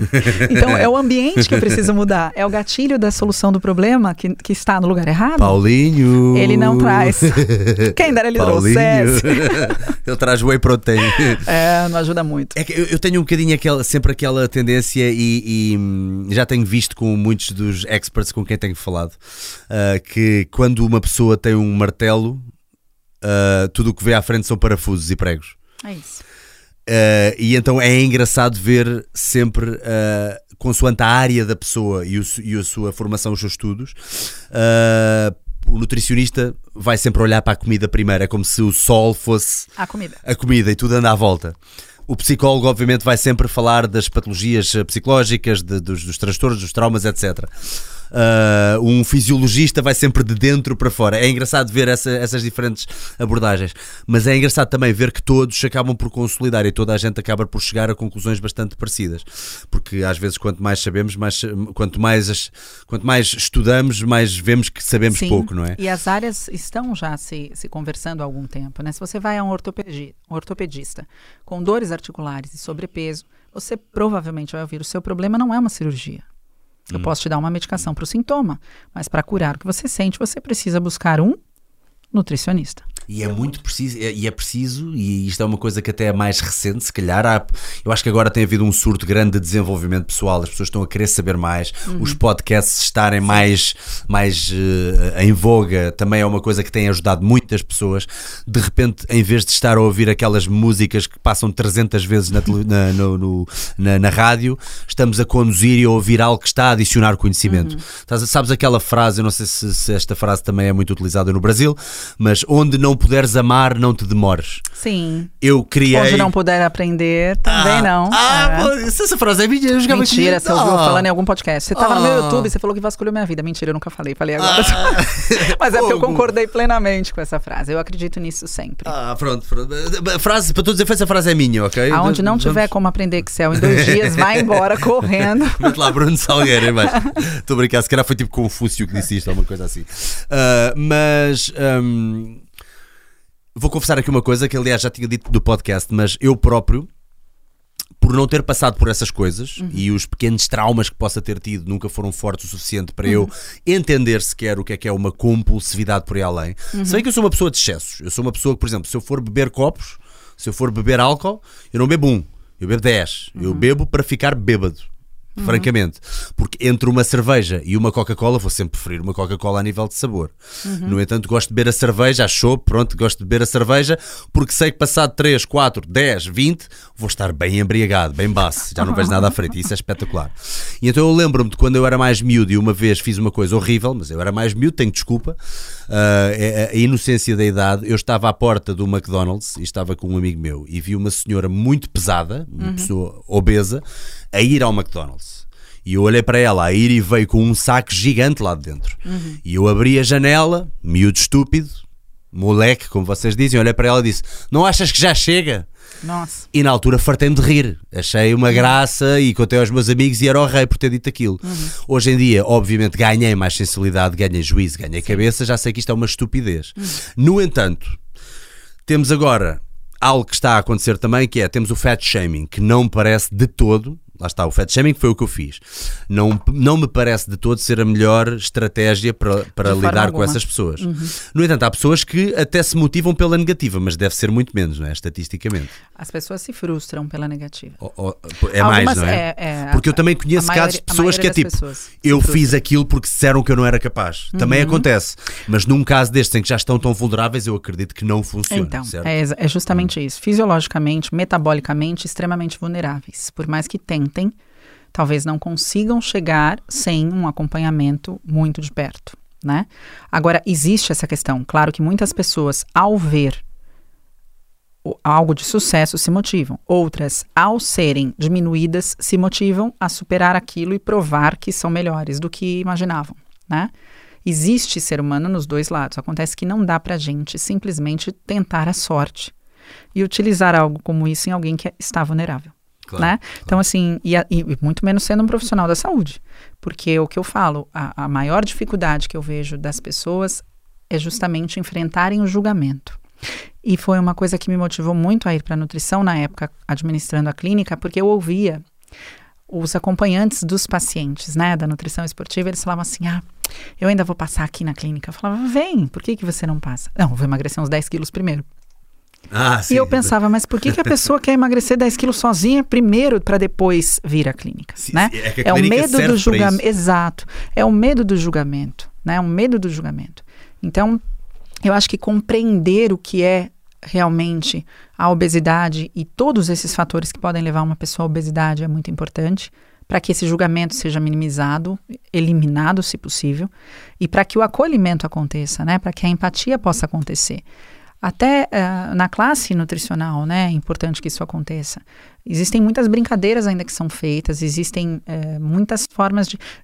O próprio foco Força e Fé, que foi muito divulgado e tal. Será que a pessoa que está com obesidade grau 2, resistência à insulina, resistência à leptina, uma série de outros problemas relacionados, que tem comorbidades psiquiátricas de base, ela não tem foco, força e fé? Será que é isso que faltou para ela? Obviamente que não. Obviamente que não, né? Então, eu acho que, que cabe aos profissionais da saúde terem esse olhar cuidadoso e verem o ser humano realmente como um todo, porque foi a isso que eles se propuseram quando eles decidiram estudar e cuidar de alguém. Este alguém tem uma série de questões. Ele pode vir para você pedindo o emagrecimento, mas se você não souber olhar para esse alguém como um todo, você jamais vai poder ajudá-lo efetivamente. E tem que haver doses homeopáticas pequenas de dureza com essas pessoas. E quando eu digo dureza, agora estou a falar de disciplina, não estou a falar de uh, shaming, não estou a falar de gozo, de, de, de, de, de desrespeito, de todo. Eu acho que é mais do que, do que dureza, é honestidade. Porque o que precisa ser feito, precisa ser feito. Então não adianta você tentar ludibriar aquela situação ou, ou, convencer, não, então tá bom, então vamos. Não, o que precisa ser feito, precisa ser feito. Se isso não for feito, não haverá resultado. Você precisa ser muito transparente, muito claro. Se nós fizermos isso, este pode ser o objetivo. Se nós não começarmos isso, não haverá resultado, né? não haverá melhoria. Então, não é uma questão de dureza, mas é uma questão de, de honestidade. E também chegar com esse paciente é, para que ele seja honesto com ele mesmo. O quanto você verdadeiramente quer parar de comer isso. O quanto você verdadeiramente não quer mais esse alimento. O quanto você verdadeiramente quer fazer uma, abrir a sua marmita. O quanto você verdadeiramente quer sair da vida social e deixar de comer aquele alimento ou beber a sua cerveja. O quanto você verdadeiramente quer isso? Sabes que eu, eu tenho uma forma de ver as coisas que é uh, cada vez que eu disse a alguém que ia fazer uma coisa, mas depois não fiz, que até inventei aquelas desculpas. Ah, minha avó está doente, ah, o meu cão, ah, não sei o quê. Uhum. Tu consegues enganar os outros, mas a ti próprio É, nunca consegues. exato. Então, cada vez que eu faço isso, há mais uma tecla que está a perder, ou mais um, estou a dar mais um, um, uma- um estalo, mais um tapa na minha autoconfiança. E não é, não é tanto na minha autoconfiança. Começo a gostar um bocadinho menos de mim, porque é quase como aquela pessoa que passa a vida a dizer que vai fazer algo, mas depois não faz. Se for um amigo meu, eu vou ver essa pessoa como alguém que, pá, eu não posso confiar nessa pessoa. Então, E eu perco a confiança em mim próprio. Eu começo, o- porque eu não me consigo enganar. Eu sei que estou a mentir. Mas é? talvez nesse momento seria interessante você entender por que, que você prometeu isso. Às vezes não é promessa. que- Às exato, vezes é sim, mas- sim, vou fazer. Não é uma sim, promessa, mas, mas, sim, vou mas fazer. sim. Por quê? Né? Muitas vezes a gente também tá, tá muito vulnerável a responder sim, eu vou fazer, sim, eu vou emagrecer, sim, eu vou começar a treinar. Então, pare e pensa. Seja honesto com você. Não, eu não vou começar a treinar. Nesse momento eu não consigo começar a treinar. Se eu colocar o treino na minha vida nesse momento, vai ser mais um estresse na minha vida. Olha, mas você precisa, faz bem para a saúde. Ok, eu sei. Nesse momento eu não vou começar. A gente precisa também é, pegar mais para si mesmo o domínio da própria vida. E de repente, ao se ouvir falar, não, eu não vou começar a fazer algo que faz muito bem para minha saúde agora. Poxa, olha a frase que você acaba de dizer. O que, que precisa mudar na sua vida para que a sua saúde possa ser uma prioridade, então? Né, que a gente acaba. eh, e eu falo até na área da saúde. Eu recentemente gravei um vídeo para falar justamente sobre isso. Eu não gostaria. Eu não gostaria que a nutrição comportamental, né, ou, ou os, os nutricionistas que começassem a trabalhar voltados ao comportamento, também se transformassem em um papagaio. Existe uma frase muito comum que fala: não, você não precisa fazer dieta. Ouça sua fome fisiológica. É uma ferramenta da nutrição comportamental. Você ouvir a sua fome fisiológica, você fazer o comer intuitivo, que nós chamamos. Mas e se essa pessoa fisiologicamente está completamente em desequilíbrio? Como eu posso usar essa ferramenta? E às vezes é tão, é tão difícil de. Eu, eu, eu cresci, por exemplo, com a questão de ficar maior e ganhar mais músculo. Não, não vou dizer que tinha vigorexia, talvez um bocadinho, aquela coisa de achar que estou sempre pequeno. Olha-me ao espelho, estou pequeno, estou pequeno. Ah, ah, e, e e eu próprio chegava em alturas, quer dizer, a fome fisiológica é, um- é um- é uma coisa tão relativa, Sim. porque se as pessoas soubessem o que é que é a fome fisiológica, provavelmente pensavam assim, ok, É o que eu falo, os animais E- estão de- todos no peso natural do corpo. Será que a nossa fome fisiológica hoje fala direitinho? A gente desaprendeu. Pois, é- a gente é- precisa voltar a ouvir É que isso. se eu ficar dois dias sem comer, provavelmente sobrevivo. É o mais certo é sobreviver. Eu- Isto não quer dizer que agora fome, às vezes eu, eu achava ou ia dormir e pensava: não, não, não, eu tenho que meter mais qualquer coisa que é para não perder. Ou seja, era algo que era imposto na minha cabeça por causa de- Uhum. E da mesma minha forma- forma de pensar, não é? Re- Joe, por Isso foi construído. Lado, sim, a pessoa que está em emagrecimento, é muito comum a gente vem em consultório e ela fala: Não, não, não, mas como eu comia mais aqui, agora eu, não vou, eu vou ficar sem comer. E aí eu falei aqui que o jejum forçado e a restrição leva à compulsão. Entende o ciclo? Então eu comia mais, agora eu vou ficar sem comer. Aí você fica sem comer e seu corpo fica pedindo energia, energia, energia, e sua amígdala uf, liga.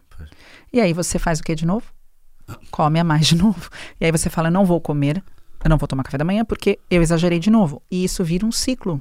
O quanto saudável é simplesmente buscar esse emagrecimento? O quão saudável é? Porque o que acontece é que existe, né? E, e eu entendo, perceba que existe a nutrição esportiva ao esportista. E existe a nutrição, que é um termo que eu acredito que, que é uma nutrição voltada à estética. Quanto por cento das pessoas que te procuram são esportistas?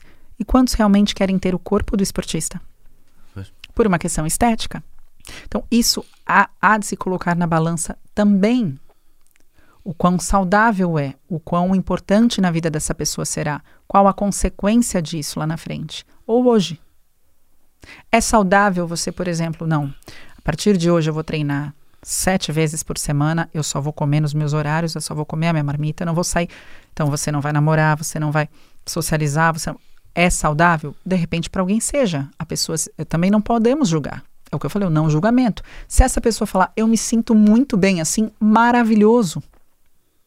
Agora eu acho que o que a gente precisa aprender a fazer é como você se sente verdadeiramente bem como a gente pode encontrar um equilíbrio entre você se sentir bem, você ser feliz, você ter uma vida social que você quer, você ter um corpo que você aprecia? O que é o limite desse corpo? É comum eu pegar meninas que falavam assim: nossa, olha, aqui eu estava fazendo dieta e estava tomando remédio, mas olha como eu estava magra, eu estava ótima. Qual o limite? Então, são, são muitas questões que a gente precisa.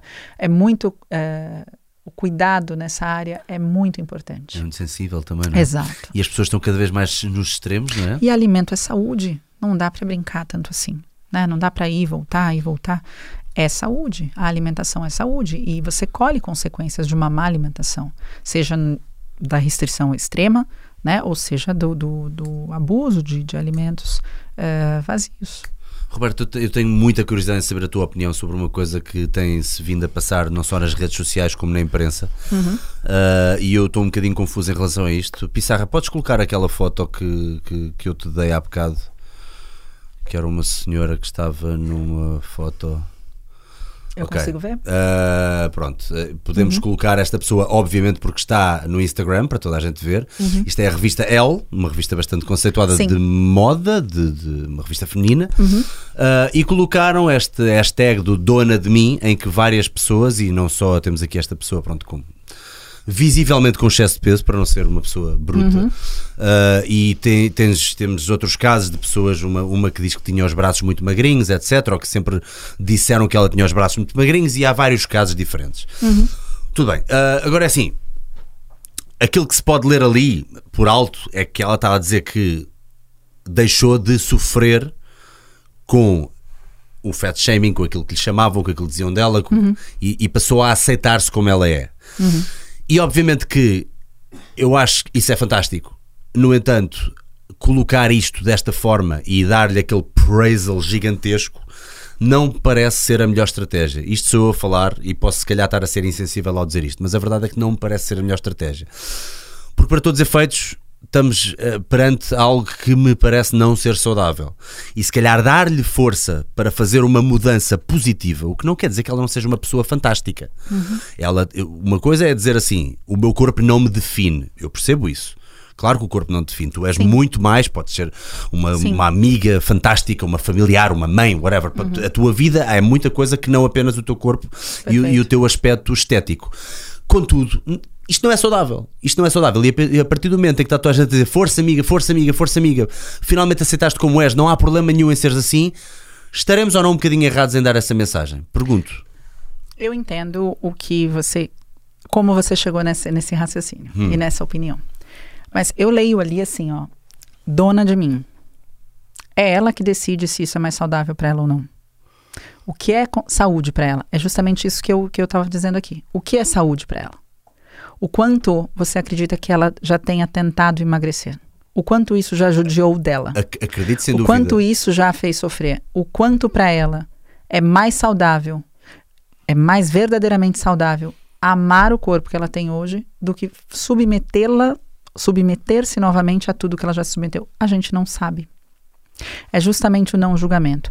Eu não acho certa a mensagem Isto, de isto da minha parte você nunca foi um está acima julgamento dela. peso. Sim, você está acima do peso, você está obesa. Tudo bem, se aceite. Eu não acho que tem que ser assim. Se você está doente, como um profissional da saúde, doente que eu falo se esta obesidade, que é um estado inflamatório, né? Ela já tem trazido prejuízos à sua saúde, eu como profissional da saúde vou incentivá-la a cuidar da sua saúde da melhor forma possível a você, ser humano. Mas eu não posso dizer a você o que é melhor para você, porque você é dona de você. Sem dúvida, mas aqui a questão, mas a, parte, a, a- a questão da saúde. A eu saúde- entendo a, tem intenção da foto, eu só não entendo, na verdade. é, eu, eu entendo o que você quer dizer. Eu concordo com a foto dizer, independente do peso que uma pessoa tenha, que ela é dona dela. Sim, sim, sem E dúvida. existem sim. pessoas que acham realmente bonito ser muito magra, ou muito acima do peso, ou muito forte, ou muito. Existe, existe. Então, é uma questão de opinião. Agora, o que ela quer para ela é, é uma decisão dela. Agora, eu entendo a sua posição. Como incentivar o ganho de peso? Como incentivar a obesidade se sabemos que é um estado em que a saúde está prejudicada? Eu entendo perfeitamente o que você está dizendo. E aí, minha preocupação: existe uma corrente de dizer, você não precisa mudar. Só que se nós falarmos isso de uma forma desmedida, radical, para mim está tão errado quanto dizer mude imediatamente. Porque então uma pessoa que precisaria mudar por uma questão de saúde e de vida vai simplesmente pode, não vai, mas pode acreditar que não precisa mudar e que vai ficar tudo bem. Então eu entendo a questão. É uma questão muito delicada. Isso é muito, muito hoje discutido eh, na área da saúde, porque existe um- uma questão que até eu vou fazer um- uma live no meu Instagram no dia 5 com uma nutricionista do Rio de Janeiro. E a gente estava conversando sobre isso. Como assim eu não posso mais prescrever uma dieta, né? Porque a dieta é algo que vai fazer mal para a pessoa que está em obesidade. Então, Existem sim casos em que a prescrição da dieta é extremamente necessária. Existem casos que eu preciso fazer uma intervenção para que essa pessoa não tenha algo, um problema muito maior do que simplesmente o excesso de peso ou uma aparência que para os outros não é boa. Para os outros não interessa, né? Pa- Isso não é uma preocupação. A minha preocupação enquanto profissional da saúde é justamente o quanto o governo tem lutado contra a obesidade de uma forma mundial, né? O quanto a gente sabe que isso impacta de diversas formas a saúde da população. Então, o que a gente precisa separar? Ela não ali, ela não está tentando ser um exemplo. Ela está tentando apenas dizer que ela é dona dela e ninguém tem nada a ver com isso. Uhum, uhum. O grande problema é como essa mensagem é entendida. Como se fosse algo radical, do tipo, façam o mesmo. Pois. Não é isso que ela quis dizer. Ela não quis dizer faça igual a mim. Ela disse você é dona de você e eu sou dona de mim. Mas o que se segue após essa mensagem pode ser justamente do tipo não precisa mais se preocupar com o seu peso. É que eu tenho receio até que ponto é que isto pode ser um- um- uma coisa que acaba por uh, captar a atenção e em vez de fazer às vezes o que, aquilo que se calhar a revista queria fazer por trás, não, não, não apontando o dedo desta revista, porque hoje em dia é uma tendência em mais do que, do que uma revista em vários meios de comunicação. A preocupação vai além disso. Podem estar a utilizar isto mais como choque para as pessoas ou a tentar fazer mais para seu benefício próprio do que propriamente para ajudar esta senhora. E eu pergunto-me se de facto isto é uma boa mensagem ou se é uma mensagem que acaba por se perder um bocadinho e se calhar daqui a uma semana já. Eu entendo perfeitamente. o que A dizer. a longo prazo eu percebo que isto, eu entendo ou, ou- ou sinto que pode não ser a melhor estratégia. É, eu acredito que, da mesma forma, esta não é a melhor estratégia, como a estratégia do emagreça 20 quilos em 7 dias, da maior parte das revistas Claro. de forma, de boa E- e- forma. E, quando eu também digo isto, não é. Mas digo é- para os é- dois são lados. esses radicalismos né, que Uhum. acontecem. Isso não devia ser tratado em revista, isso tem que ser tratado em consultório. Vê-se vê-se também o contrário a acontecer, vê-se também as, as pessoas e as modelos e não sei o quê, pronto, já sabemos. Isto já é um tópico muito debatido, nem vale a pena dizer o quão. Da mesma forma, o quanto essa mensagem há anos vem sendo informada para os adolescentes. Ser magro é ser lindo. Uhum. Ser magro é melhor. Há quantos anos? E o quão magra são as modelos hoje em dia? Pá. O quanto essa mensagem também não pode estar errada. Não, né? completamente. Então são os dois lados. Eu acho muito arriscado a mídia usar a saúde. Eu acho que quem precisa falar de saúde, cuidar de saúde, tratar da saúde é ou a própria pessoa, na- nos meios sociais dela, né? na, na- na mídia social dela, eh, e ali ela vai ter quem concorda e segue essa mensagem, ou os profissionais da saúde, principalmente, né? e de preferência. A saúde precisa ser tratada junto aos profissionais da saúde que podem ajudar a conduzi-la o quanto essa pessoa eh, vai decidir se tratar ou não, é uma decisão dela. Se ela acha que isso é mais saudável para ela ou não, realmente é uma decisão dela porque ela é dona dela. Pois. O único problema é que tudo que se é exposto dessa forma pode ser levado para uma mensagem que talvez não seja tão produtiva. Né? Mas pronto, isso, E- isso também é um então, risco, isso, isso só- é sempre um risco, um não é? Quer risco dizer, às vezes dizemos as, lados, dizemos as coisas das melhores eu formas falo, possíveis. A única e- questão é, a revista pode fazer isso de uma forma tranquila, entende? Uhum. Essa revista ela pode escrever o que ela quiser na capa. E ela pode dizer também que ela é responsável por aquilo que ela quis dizer, não por aquilo que outras pessoas entenderam. O único- A única pessoa que não pode fazer isso é um profissional da saúde. O profissional da saúde ele é responsável pelo que ele diz e o que o paciente entende. Porque justamente o tratamento depende disso, que o paciente entenda exatamente o que ele quis dizer. Agora, os meios de comunicação não. É difícil, é difícil mesmo. Os profissionais de saúde muitas vezes são muito mal Uhum. E o Instagram, não é? quantas vezes no Instagram também? Existe uma pesquisa recente feita aqui em Portugal, um mestrado, que falava o quanto as pessoas se sentem frustradas, desmotivadas e deprimidas com os corpos perfeitos que são expostos nos- nas redes sociais. Sim, sim, sim. Muito mais frustradas do que motivadas. Esta mensagem que vezes- era primariamente uma mensagem de vamos lá, se eu conseguir, você consegue, qual foi o resultado dela? Se frustre. Você é. não conseguiu o que eu consegui, entende? Então a gente não consegue controlar essa mensagem quando ela parte assim de uma forma para a massa. O que nos leva a crer também que provavelmente aquela, aquela velha máxima de motivação não é nada sem disciplina, provavelmente é a maior das verdades. Ou, sem, ou motivação não é nada sem educação. Sem educação. sem a educação, sem a orientação. Né? Motivação não é nada quando você. E, e- e o quão também verdadeira é aquela questão, né? O que foi preciso para chegar àquele corpo? O quanto essa pessoa foi feliz chegando lá? Porque você está mostrando um corpo. Então, entenda, eu estou fazendo um pouco de advogado do diabo. Claro, aqui. claro que sim, sim, sim, Mas sim por perfeitamente, quê? Roberta. Sim. Porque existe realmente é, a possibilidade da interpretação para todos os lados. Uhum, uhum. Então, é uma grande preocupação. A saúde não deveria ser tratada nas redes sociais. Você pode entregar a informação, de preferência mais correta possível, para que as pessoas tenham orientação e decidam o que elas querem fazer. A questão é que as pessoas, hoje em dia, a maioria das pessoas, por terem esse canal, esse espaço de exposição, tem exposto muito além. Né? Muitas vezes pessoas que não são orientadas eh, por um profissional postam a própria dieta, como eles comem, como eles fizeram. Eu vi recentemente um, um post que falava: ele conseguiu, vem aprender com ele. E não é um profissional da saúde, né? Quantos não vão tentar aprender? Muitos vão tentar aprender. Então, por isso que a saúde tem sofrido bastante. A gente imaginou que, vindo essa onda dessa informação perfeita dessa, do Instagram, e é muita gente falando de saúde, muita gente treinando. Poxa, que motivação! Vamos melhorar. Quanta gente agora fala de saúde, a informação está muito mais acessível. E o que aconteceu de 10 anos para cá? Metade do mundo está com sobrepeso. Não era para ter melhorado? Se tem tanta informação, a questão é que tipo de informação está disponível hoje para as pessoas? Não é verdade? Então, eu acho que é um assunto assim, a gente podia ficar aqui umas 12 horas. Pois é, é que há tanta Porque- variável nisto. Exato. É- é- é- lá está, às, às vezes é, é- é lenha, há muita lenha. E ou, ou te queimas com essa lenha ou te aqueces. e, e- e- e- e cabe sempre à pessoa, dentro de todo o espólio de atuação dela e de, de características e de, de vivências, ou aproveitar aquilo como lenha boa para conseguir fazer e praticar aquilo que lhe vai fazer melhor Uhum. e que é mais saudável e mais tranquila e que se faz sentir mais bonita e mais atraente e mais mais dona de si, vá, do que, do que aquela pessoa que usa aquilo como uma motivação que depois se apaga, quase como se fosse uma, coisa, uma coisa temporária, não é? Exato.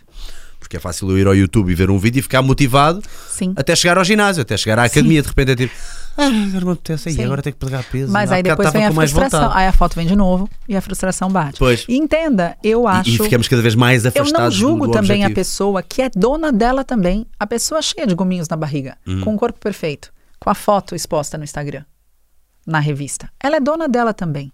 Assim como essa foto que você me mostrou. Uhum. Ela também é dona dela. Ela também tem o direito de mostrar o que ela quiser. O que eu acho que precisa existir, e aí eu acho que precisa existir dentro das casas, os pais precisam estar muito atentos, é que tipo de barulho você ouve? Você tem buscado o que te motiva ou o que te frustra? Eu, eu fui convidada a participar de um documentário. E eu gravei já esse documentário justamente a respeito disso, que falava justamente disso. O problema não é o que as pessoas estão expondo, o problema é quem decidiu assistir. Se eu sei que ao ver esses corpos perfeitos eu me frustro, por que eu permaneço ali? Percebe que na vida, se você é surfista, você anda com a sua tribo de surfista.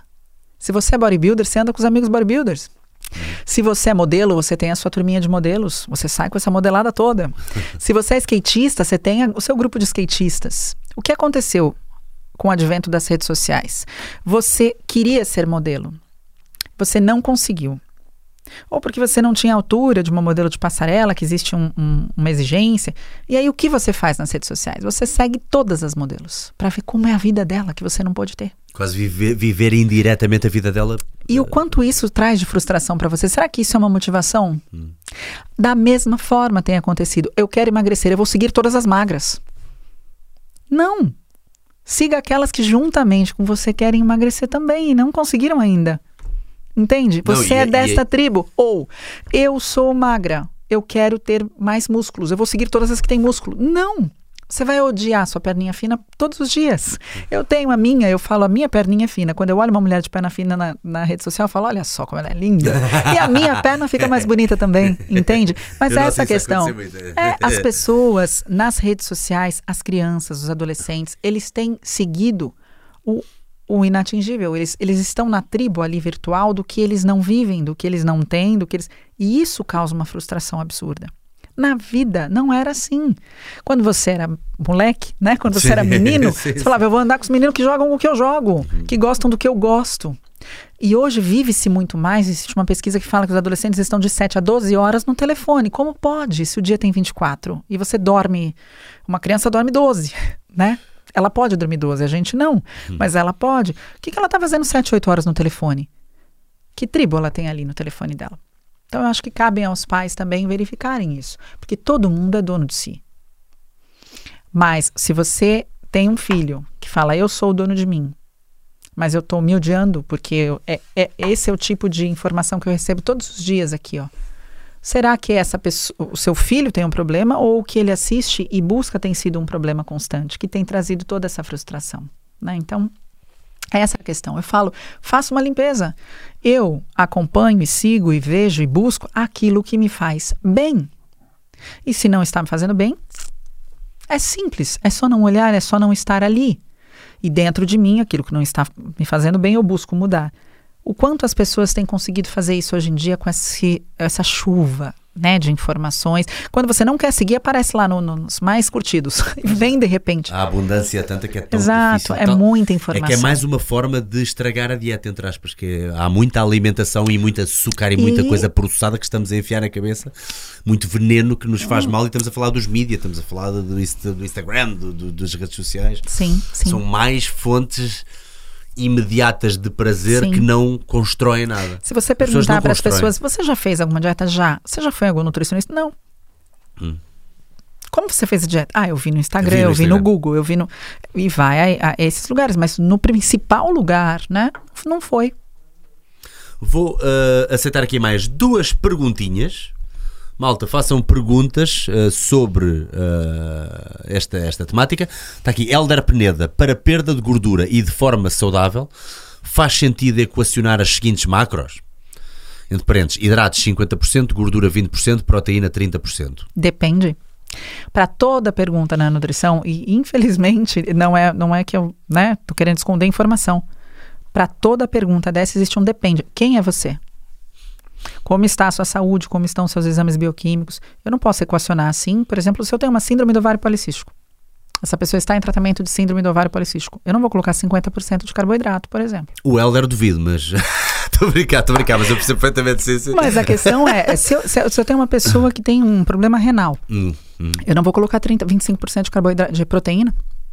Então, depende, depende. Acontece que existe esta conta, existe 50, 30, né? Esta conta foi feita baseada numa alimentação equilibrada em macro e micronutrientes de acordo com as necessidades que foram identificadas para o corpo de um ser humano. Se manter no peso, Tá. né? no peso adequado, no peso ideal, no peso natural do corpo. É possível ter um corpo dentro do peso natural? Sim. Nesta conta, sim. Mas depende de quem. Depende, né? Depende. O que você faz, qual é o seu nível de atividade, depende.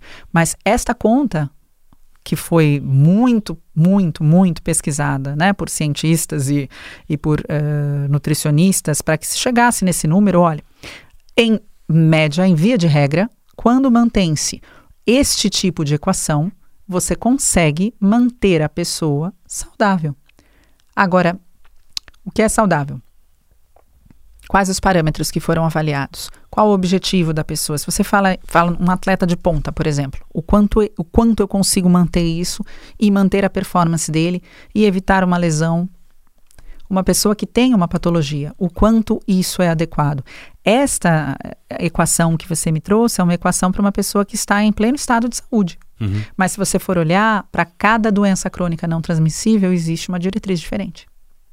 Pois lá está, temos sempre que individualizar. Portanto, Elder, é uma pergunta que é sempre complicado dizer e temos sempre que dizer depende. Sim. Principalmente quando é rácios de macros, quer dizer, Sim. normalmente diz que equacionar as calorias e a proteína talvez seja o mais importante e depois entre os hidratos e as gorduras muitas vezes pode não ser o mais relevante, mas ainda assim se a pessoa tiver alguma resistência à insulina, alguma Sim, questão... então, uma diretriz de diabetes, aí eu tenho É, outro, outro tipo de equação. Temos outro logo tipo que fazer outro tipo de ajuste, né? neste caso, se Sim. calhar subir um bocadinho os, os, as gorduras e baixar os hidratos, por exemplo. Hum.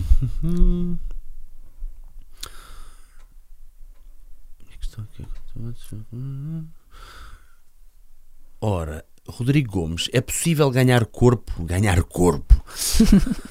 É possível ganhar corpo com restrições na comida, como não poder comer coisas com lactose, frutos secos, aveia, laranja. Pô, sabe muita coisa que tu não podes comer, sacana. É, eu- minha primeira pergunta é por que não pode comer? Que é uma questão importante também, né? Quando começou a fazer dieta, fala assim, bom, vamos lá, a gente vai tirar o glúten, a lactose, a frutose e todos os oses foram retirados da alimentação. Por quê? Se você tem alguma alergia, se você tem alguma eh, intolerância, você pode tirar esses alimentos, deve tirar esses alimentos, algumas vezes não completamente, algumas intolerâncias eh, existem né, possibilidades de você manter um mínimo. Agora, manter o corpo, acho que um corpo saudável, né? eh, Você consegue. consegue. Se ganhar corpo deve, deve estar. Ganhar corpo, hipertrofia, consegue. Pois, desde que estejam equacionadas as calorias, não é? desde que Exato, haja um excedente calórico, desde Ex- que haja uma boa fonte de proteína, talvez, não é? Parece-me parece parece que sim.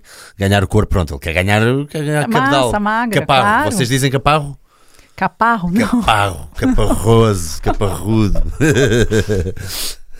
Uh, uh, última pergunta para terminar que eu achei graça a esta. Gui, Gui ou Gui, Gui Pinto.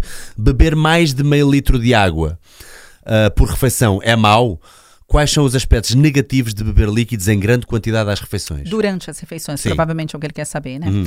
É, não é muito aconselhável você beber grandes quantidades de líquido durante a refeição, primeiro porque a água, embora ela seja de rápida absorção, né, o líquido é de rápida absorção, existe realmente uma maior eh, elasticidade né, do estômago no momento em que você faz isso. Se você coloca meio litro de água no seu estômago de uma vez, num, num curto intervalo de tempo, você tem essa distensão.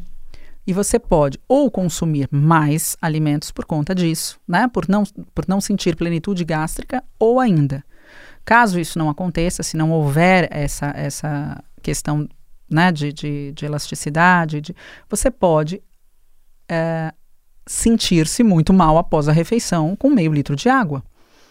O ideal é que você faça a sua refeição. Você pode, não existe uma restrição, uma proibição em, em líquidos durante o momento da refeição, mas existe uma necessidade de hidratação que não necessariamente deve acontecer junto com a comida.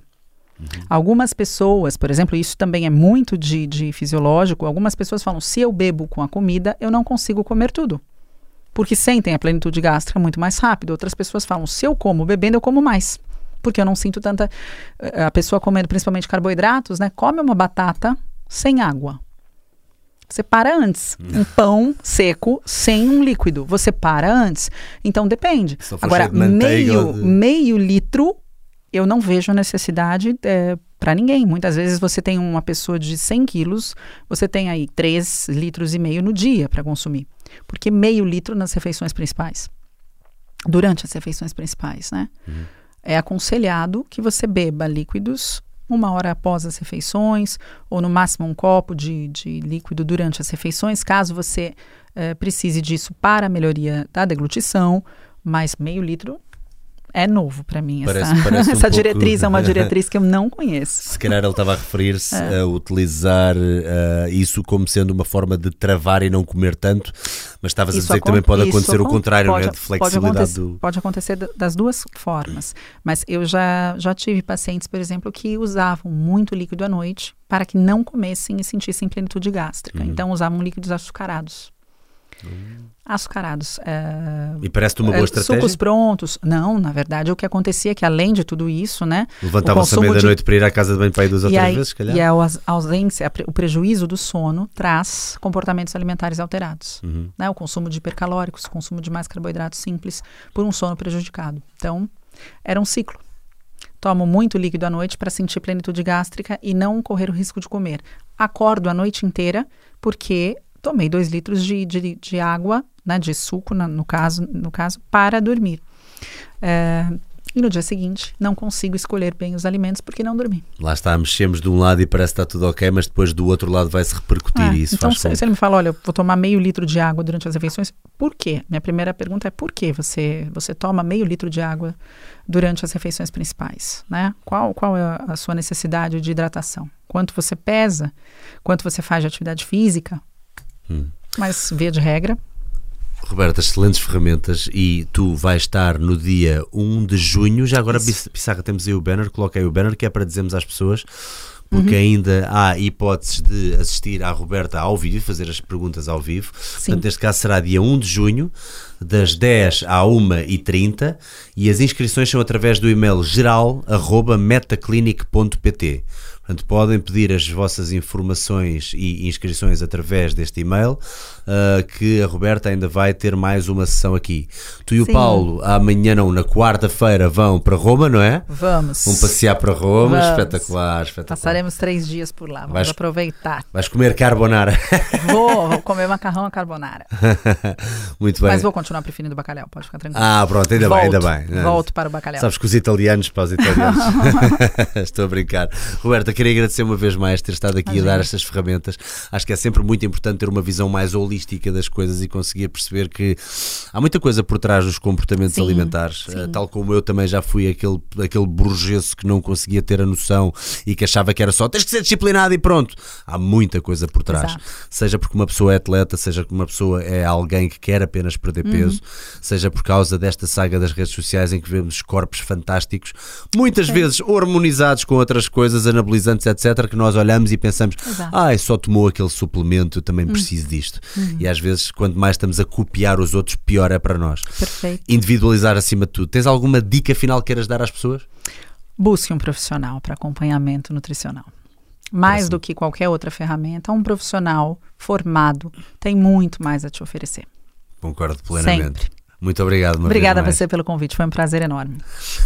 Maltinha, Salgueirinhos, amanhã temos então novo podcast. Esta semana, portanto, é em dose dupla. Estava aqui alguém a dizer: oh, Salgueiro, porque é que faz podcast no dia antes de eu ir para as aulas? Olha, obrigado por ter estado aqui até agora, uh, que uh, isso é o mais importante de tudo. E assim amanhã vais para as aulas e etc. Se calhar até já tens mais alguma coisa para contribuir por causa das ferramentas que estiveste aqui a ganhar hoje. Obviamente, o podcast vai estar disponível no Spotify e no iTunes dentro de dois, três dias.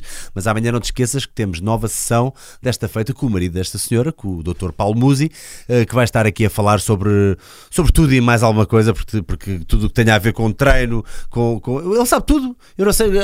já, já o apanhaste alguma vez? Já conseguiste fazer alguma pergunta que ele não soubesse a resposta?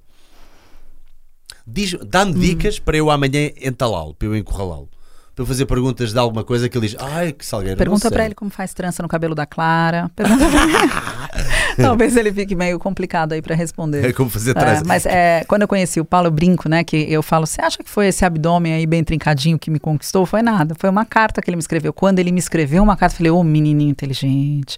Foi aí que eu aceitei namorar. Realmente. Será que foi mesmo ele que escreveu a carta ou pediu alguém? Ele teve Olha, um ghostwriter. como, como nos últimos anos eu tenho acompanhado é, outras cartas, eu acredito que tenha sido ele, porque eu já vi escrever pessoalmente, então agora eu acredito que sim. Pronto, ok. Então era tudo verdade, ok. Era. Ufa, ufa, estou pronto, estou pronto. Amanhã teremos aqui o, o escritor. O escritor. o poeta, o dramaturgo, Paulo Musi. Portanto, não percam amanhã às 21h30 e fiquem bem. Até já e um abraço. Até mais. Hum.